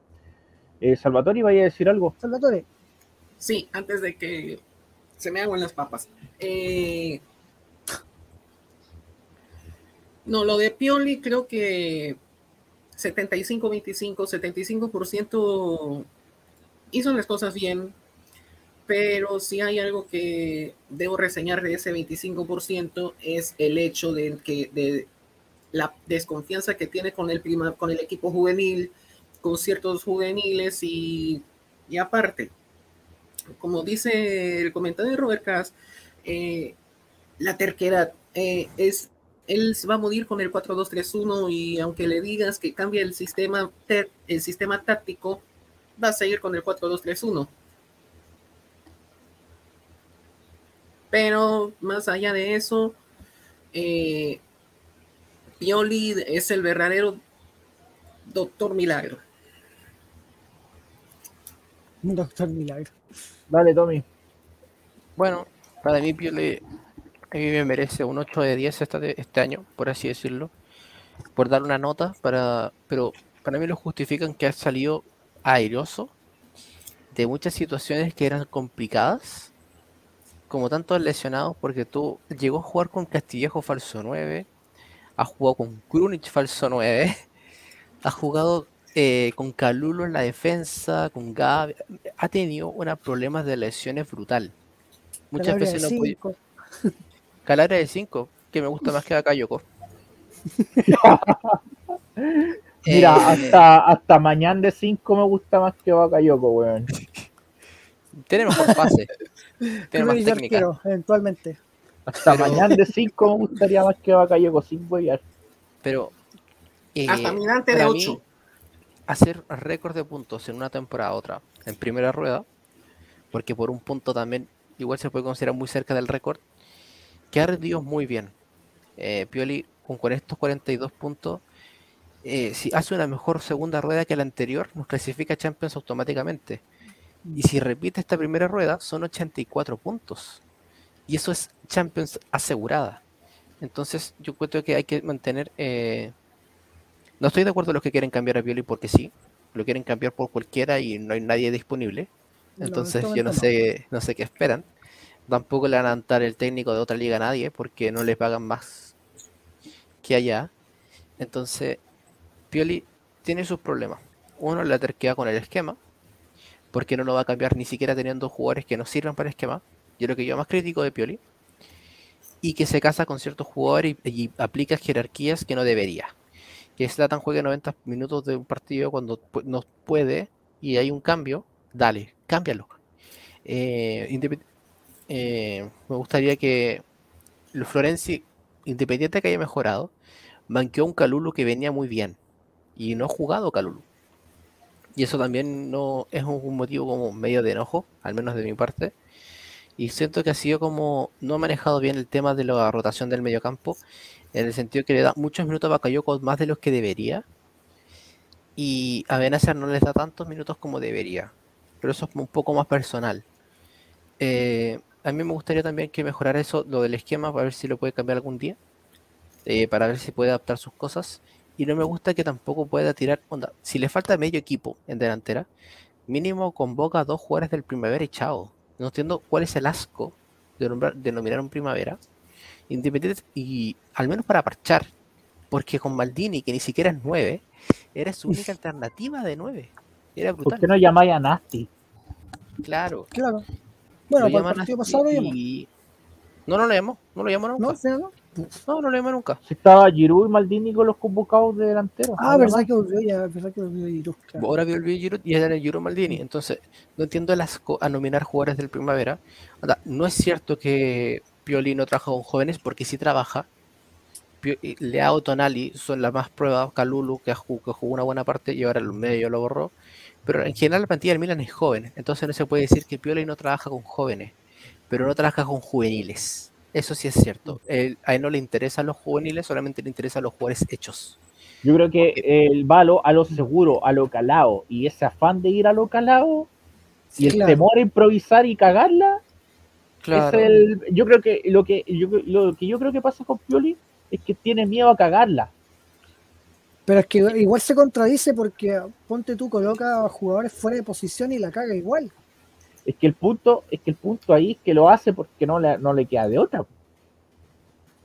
Porque Pero es es que, tanta la cantidad mira. de lesiones que tiene el Milan que no le queda más alternativa que, por ejemplo, probar a Calabria de 5, poner a Caluru de central, eh, ahora Salameker, que le resultó a Salameker por izquierda, eh, pucha, a ver, a Kessi de 10, Pero que imagínate, no- de 10 jugando contra Empoli y, y Daniel Maldini, Es que hay, es que Maldini te da para te da- te- Maldini te funcionó un puro partido que fue contra la Especia, que anotó un gol. Pero cuando lo colocaste en otros partidos, eh, a, a Maldini le quitó la pera, po. Pero igual, ¿cómo no va a poder probarlo un par de veces? Le Kalulu le cuando la venía- pera, o sea, yo creo que yo creo que a Kalulu lamentable cuando venía como un tren, porque venía muy bien Calulu, y lo sentó igual. ese es el punto. Yo creo que Pero es con juveniles lo que no hace. Pero con jóvenes sí. Jauge es distinto porque no le gustaba. Pero Leao con la misma. Paquetá lo mismo. Paquetá. Paquetá no le gustaba. Paquetá no le gustaba. Paquetá ha dicho, lo dijo muchas veces, Paquetá tiene talento, pero necesito que haga ciertas cosas y no las está cumpliendo y le estoy pidiendo que lo haga. Y nunca lo hizo, porque lo que le pedía a Pioli, que era que asistiera o marcara. Pero Paquetá terminó la temporada con cero goles y, un- y du- y dos asistencias. ¿Cachai? Eh, en el tema de que- punto final, Paquetá no cumplía. Es que Paquetá, Paque- lo que pasó con Paquetá es que, mira, no es por defender al Brazuca, pero lo colocaba siempre fuera de posición, nunca lo colocaba en enganche. La posición de Paquetá en el Milan era de enganche. Y ahí colocaba el turco nefasto. Y no movía el turco nefasto de ahí. Claro, el comentario eh, de él, es por favor. ¿Cuál? El ¿Este? del Dolape. Ah, ya. Ese. Sí, Dale nomás, es así. respóndele nomás. Bueno, te puedo decir que él hace lo que puede, o sea, es como sa- literalmente sacar, eh, buscar, una agu- eh, buscar una aguja en un pajar, literalmente. Él, es, él hace lo que puede, con lo que hay, básicamente. Es Pero que ha él sabe que hacer sacar, malabares. vas a sacar el conejo de la chistera. Ahora tampoco es perfecto, si igual se manda sus condoros, todos los Sí, partidos por lo eso. hace, de hecho. No, no. mira, le pusimos el perfecto efecto. Pioli, por ejemplo, a cuando, por ejemplo, el año pasado sacaba el turco nefasto jugando bien al 60. po. Y cuando jugaba como el forro, lo, lo sacaba al 90. Y ojo que a veces también lo que tiene, tiene algo muy contrastado que es el tema de los cambios. Porque hay en un partido va y te hace cinco cambios perfectos y al partido siguiente te hace unos cambios inentendibles. Por ejemplo, el partido anterior, no por muy mal que haya estado jugando Tonali, no, no entiendo el cambio Tonali por Bakayoko. Si fuese el cambio, no me- o si estoy bien, estoy bien con el cambio, si estoy mal, no. Hoy fue, Claro. ayer fue Bakayoko por Tonali. Sí, pero Tonali jugando mal, incluso es más aporte que Bakayoko. Claramente. No te hacen un claramente. penal así con el brazo acá. Claro. Eh, por ejemplo, hay muchas veces que no entiendo, por ejemplo, los pocos minutos de Benacer. No entiendo por qué las, las, las titularidades de Florenzi por sobre Calulu. Independiente que, eh, como lo que mencionaba el Tommy, que Florenzi viene en alza, ¿cachai? Pero Calulu viene jugando bien. Eh, Sí. Tampoco entiendo, eh, por ejemplo, eh, varias, varias decisiones tácticas anteriores, por ejemplo, si nos circunscribimos la temporada pasada con el tema Hogue, porque había varios partidos que Hogue podía haber entrado perfectamente y no le, da, no le dio ni un solo minuto en cinco partidos. Y con Tonali fue igual, ah, ojo, Tonali Y le daba con el, y le daba con el turco nefasto, y le daba con el turco nefasto, y le daba el turco nefasto. Y lo mismo con Cruz, o sea, Krunic igual ya, te la doy, se la, te la doy que ha mejorado un montón, pero hay un montón de partidos que no entendía el cambio. Claro, claro. De hecho, su temporada pasada era de los criticados, Krunic, porque no tenía espacio en el esquema de, de Pioli y siempre andaba perdido. Porque lo colocaban de todo. De hecho, el, el inicio de la temporada pasada jugó en cinco posiciones diferentes, en los cinco partidos que jugó. Claro, y en cuanto a, al 9, eh, pucha, no hay más. po. Tiene más lata ni a Giroud, porque al tercero ni lo cuento. Claro, Eh. ¿para qué? ¿Para qué? ¿Para qué? Si tuviera que ponerle una nota a Pioli del su- en su 2021, de 1 a 10, ¿De escala chilena o escala universal de uno de 1 a a 10? de 1 a 10, universal. Yo un, un 8.5. 8 de 10. 8, 8 Ocho, Tommy, cinco. Salvatore. 8.2, 8.25. Ya, 8.3. Se fue súper específico. 8, 8, Yo 3, le pondría- 8, 3 aproximado. Yo le pondría un 8. Redondeo un 8.3. Sí, un 8. Ya chicos, eh, vamos a... No sé si vamos a hablar de rumores de fichaje y todo eso, porque igual ya... Algo había mencionado el negro Eh, de que, rumores cortitos, que le llegó la información de que el 2 de enero se reúne el agente de Kessi con Feo Paratici, que es el director deportivo del Tottenham. Nada, que sí que se vaya nomás. sí. A mí me da lo mismo que se vaya. Sí, a mí igual. A este punto me da igual. Y otro es que yo tengo que eh, Milan se plantea un préstamo con opción de compra por Sven Botman por 25 millones. Bueno, sería un total de confiable. 27 millones. Pero, y el, pero el Lille quiere 30 millones de una. Entonces, No, pero ya. obvio, pues si es uno de los Está defensas más prometedores del mundo. eh, pero yo encuentro que si le mete una obligación por Champions, eh, una- un préstamo con obligación, en caso de que se meta Champions, que mira, está segundo y tiene mucha ventaja por hacerlo, yo encuentro que el Lille lo acepta, pero eh, hay que ver. Pero esa De es hecho, respecto a la. Botman, de hecho, respecto a Botman, ojo, ayer salió la info de que Lille ya rechazó una oferta oficial del Milan, que es precisamente la que estaba nombrando el Tommy, porque Milan ofreció un préstamo de vieja 5 confiable, millones. Sí, ofreció un préstamo de 5 millones con un rescate de 25, igual es como, no, queremos la plata al tiro. Y dijeron que no, Oye, sí, y un jugador contraparte podría ser. pero Lille ¿A quién necesitaría del equipo? Seguramente pediría un titular. O a lo mucho un. Yo estoy seguro que si el Lille pide a Calulu, Pieri lo acepta. Hoy sí. Sería horrible. Yo estoy seguro que lo hace. Mm. O sea, se necesitan plata y se hacen los, los exquisitos. Es que lo que Ah, y pasa con otra el cosa Leeds, igual. Otra cosa que se dijo igual respecto a mercado, eh, la renovación de Leao está más o menos lista.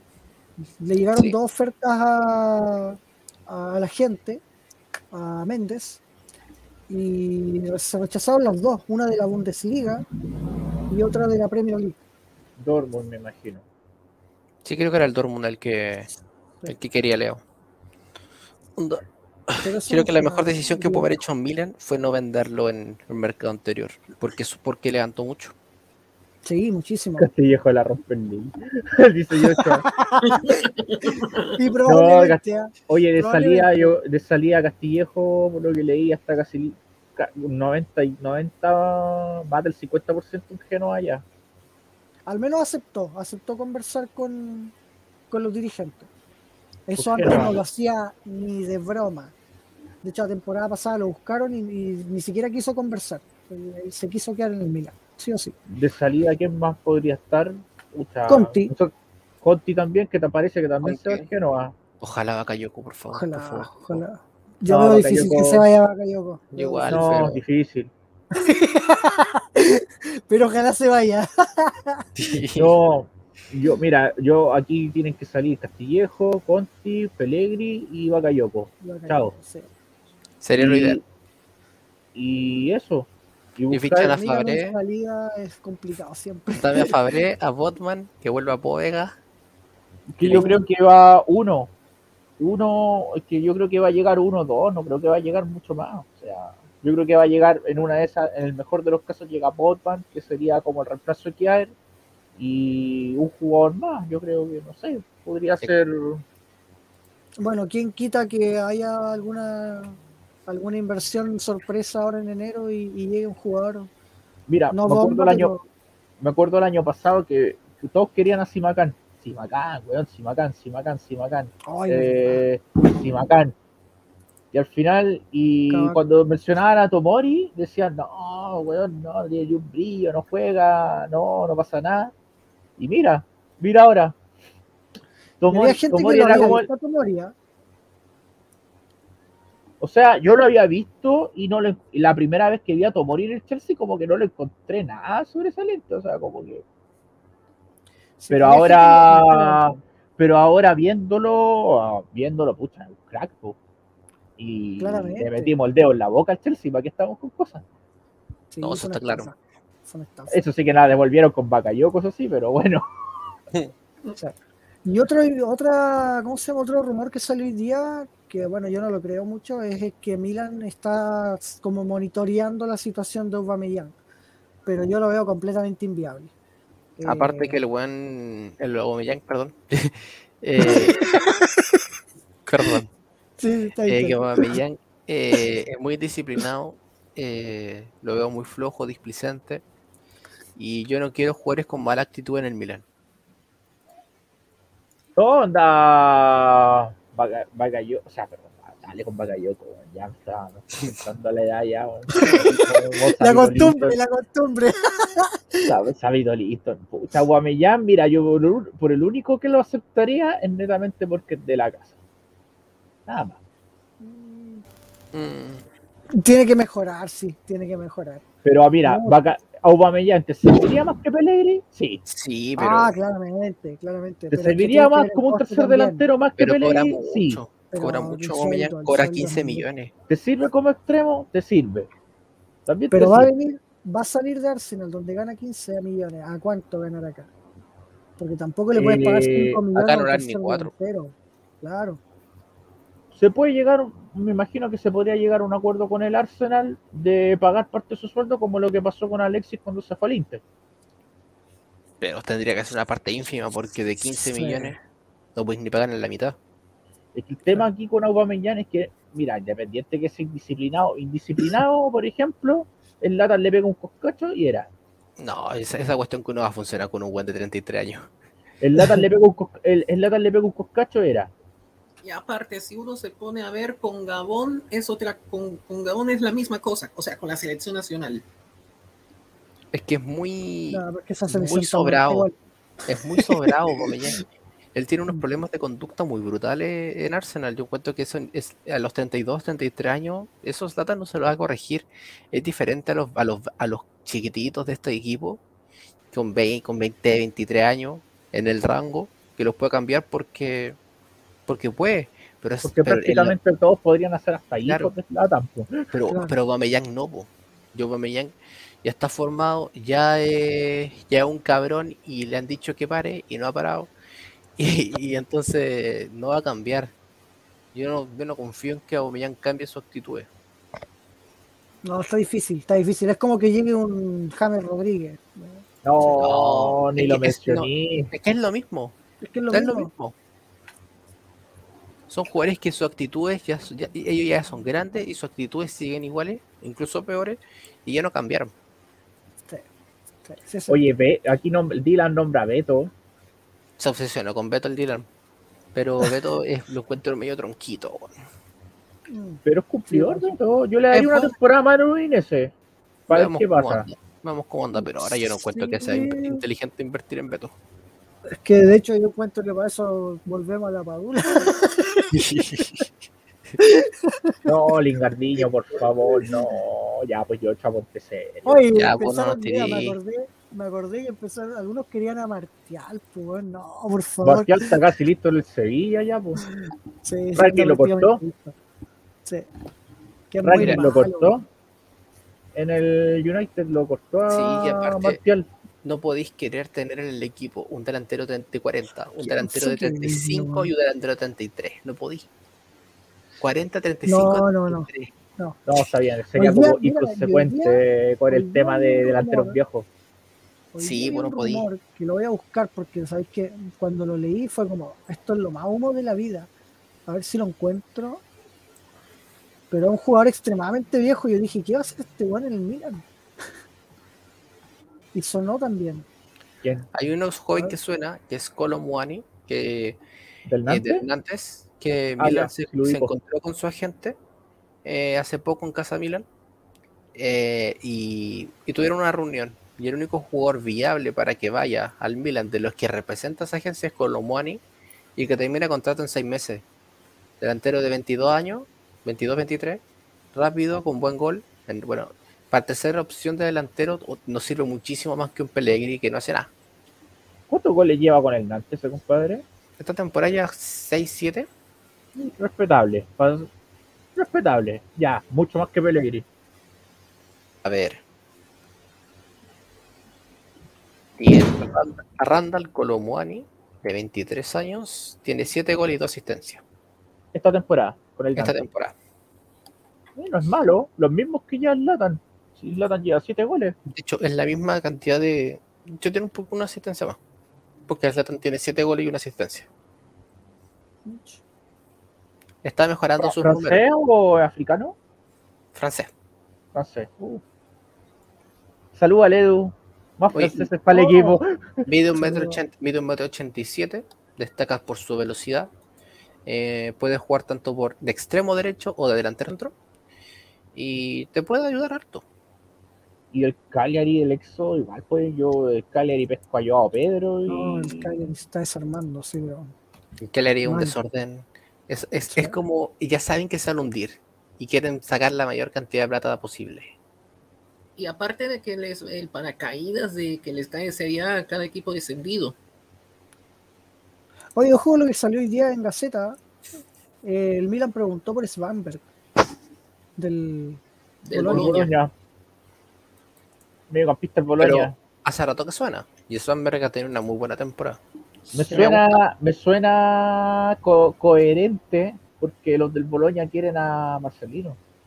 Oye, pero estaría súper bien Mm, un Svanberg Tonali para enero.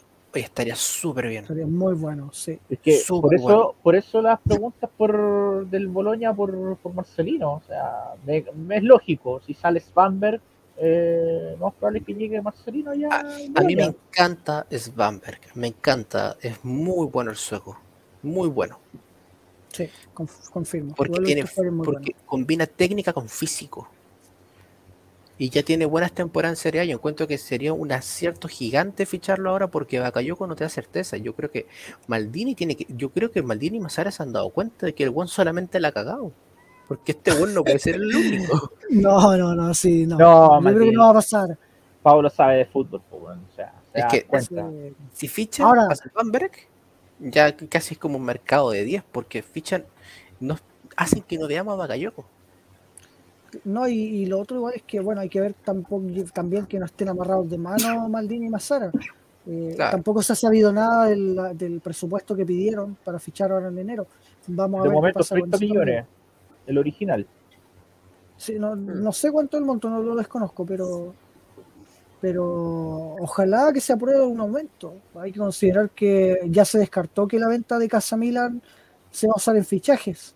Eh, se dijo que iba a ser exclusivamente para seguir saneando parte del balance eh, negativo que tenía el club. Así que descartado que, que se vendió Casa Milan para traer un jugador. Oye, ¿Saben pero. quién me no gusta? puede, Dale nomás. dale, senador. ¿Saben quién me gustaría que, que venga? Josh Dale. Sargent, el estadounidense del Bremen. El No lo derecho. cacho. Lo cacho, Tyler Adams. No. Es que yo no, no, pero- no, no lo he visto para una opinión, Salvatore. De hecho, de, de- de- de Alemania, uno que vi que sonó es Colo Muani, algo así. Y el del Dortmund, que también sonó. Sí, El del Mönchengladbach, Neuhaus. Es muy bueno Neuhaus. Es muy bueno. No, pero de Fofana que difícil. nada. Fofana queda también medio en nada. Medio en nada. Sí, nada. nada. Eh, Ya, como no encontré weón. como no encontré el fichaje que le había dicho o lo que estaba diciendo, yo creo que vamos a ir cerrando, cabrón, porque igual llevamos sí, ya. Sí. Vamos Eh, para las 2 horas 40, 2 horas Sí, vamos ya por 45. los 45. Así que, bueno, primero que nada, eh, desearle una feliz Navidad a todos. Gracias por el apoyo que nos han dado todo este tiempo. Yo creo que vamos a organizar ahora sí, por fin, el tema de la taberna de Yanni. Eh, Y la sí, pues taberna mira, de la próxima semana, mira, la próxima semana, el próximo martes de Milan, vamos a estar haciendo los Milan los Milan Chile Awards. Vamos el lunes, de lunes a martes vamos a estar subiendo la- las votaciones para que ustedes voten ahí en el Instagram. En nuestro Instagram ahí Milan con Chile, nos buscan ahí. Y votan, vamos a subir las votaciones por el, Casti- el Castilla, joder, el Chachi el año, el Maldini el año, el mejor en cada posición, el mejor gol, la decepción, el bueno, hay las distintas categorías Claro. que vamos a premiar acá. Eh, vamos a invitar a alguien de la comunidad, yo creo que uno o dos de la comunidad, la Bárbara, yo creo que va a La estar. Bárbara dijo que ya está. Sí, Yo creo que uno entre Claudio, Jaime, Pena. va a estar. sí, Así que-. Eh, y de ahí yo creo que entrena eh, después del martes de Milan podríamos organizar la primera taberna de Yanni con los chiquillos del Liverpool, con la, Sí. con la taberna Billy Bob, entre poquito antes del año nuevo. Mm. Podríamos organizar ahí y bueno, ahí podríamos ver el partido, no sé si partimos con el 2007, el 2005, no sé, ahí vamos a ver. Sí. Eh, parece que era 2007 primero, 2005 después. Bueno, da lo mismo el No orden. Si total, Sí, da lo mismo, sí. da lo mismo Resultado el orden, así que la idea es pasarlo bien ahí. Eh, y bueno, eso, pues, vamos, vamos a estar presentes el próximo martes de Milan eh, con los Milan Cheer Awards. Y no sé, pues, chiquillos, ¿qué quieran decir? No, ahí nomás porque estamos todos como muertos de sueño y queda corta. Sí, Así sí. que de verdad, mañana, muchas gracias a todos los mañana que estuvieron. Es un largo día. Así que, Oh, mañana, weón. sí, mañana es un largo día. Así que, bueno, yo Yo que agradezco, te compré un regalo último momento. agradezco que Oh, me, igual te voy a comprar un regalo último momento, así que. agradezco que me, ¿cómo se llama? Que no se me haya cortado la transmisión en todo este rato. Primera vez que es to- totalmente fluida la. No, ahora lo digo Toma, eh. porque me da lo, me da lo mismo si se corta, me da lo mismo. Eh, pero no. Lo logró el desearle a toda la Andy, weón, lo logró. Inserte desearle a toda la el. comunidad eh, El una muy feliz Navidad. Eh, espero que lo pasen súper bien con toda su familia. Feliz Navidad, chicos, Miguel, todos mis Salvatore y los que no pudieron estar, el Negrito, el Lalo también, que, Eh, no sé qué tenía que hacer otra vez, creo que tomar. No. Pero no, no, no. Salud al Edu. Eh, salud al Edu. Pero eso, chicos, eh, gracias de verdad a todos los que participaron hoy con los comentarios eh, y, y por aguantarnos tanto tiempo, de verdad. Se, se agradece caleta, se agradece caleta. Pucha, ahí nos vemos el próximo martes. Yo creo que más tempranito, a las 9, vamos a volver al horario. Sí, Prime. Al horario prime. Al horario prime, vamos a volver al, al horario normal. eh, ya que los turnos me lo permiten, la próxima semana al menos. Oye, Y- pregunta abierta, mira. No, La No. Yo La todavía no. todavía no. la vi hoy. Bueno, No. Pero no voy a No, decir así- nada porque puede ser un spoiler. Ya, así que, escucha, ahí, bueno, ahí te voy a, ahí lo voy a hablar por Instagram. No sé si yo la, lo vamos a hacer, pero Sí. yo creo que entre Navi- eh, yo creo que entre pasaditos, después del martes de Milan y antes de Año Nuevo tendría que ser el la taberna. claro. Al menos Así la primera vez. Claro, así que nada, pues chiquillos, como ya terminemos ya. Sí, y como sí. siempre nos despedimos con un Forza Forza Milan. Forza Milan. Milan.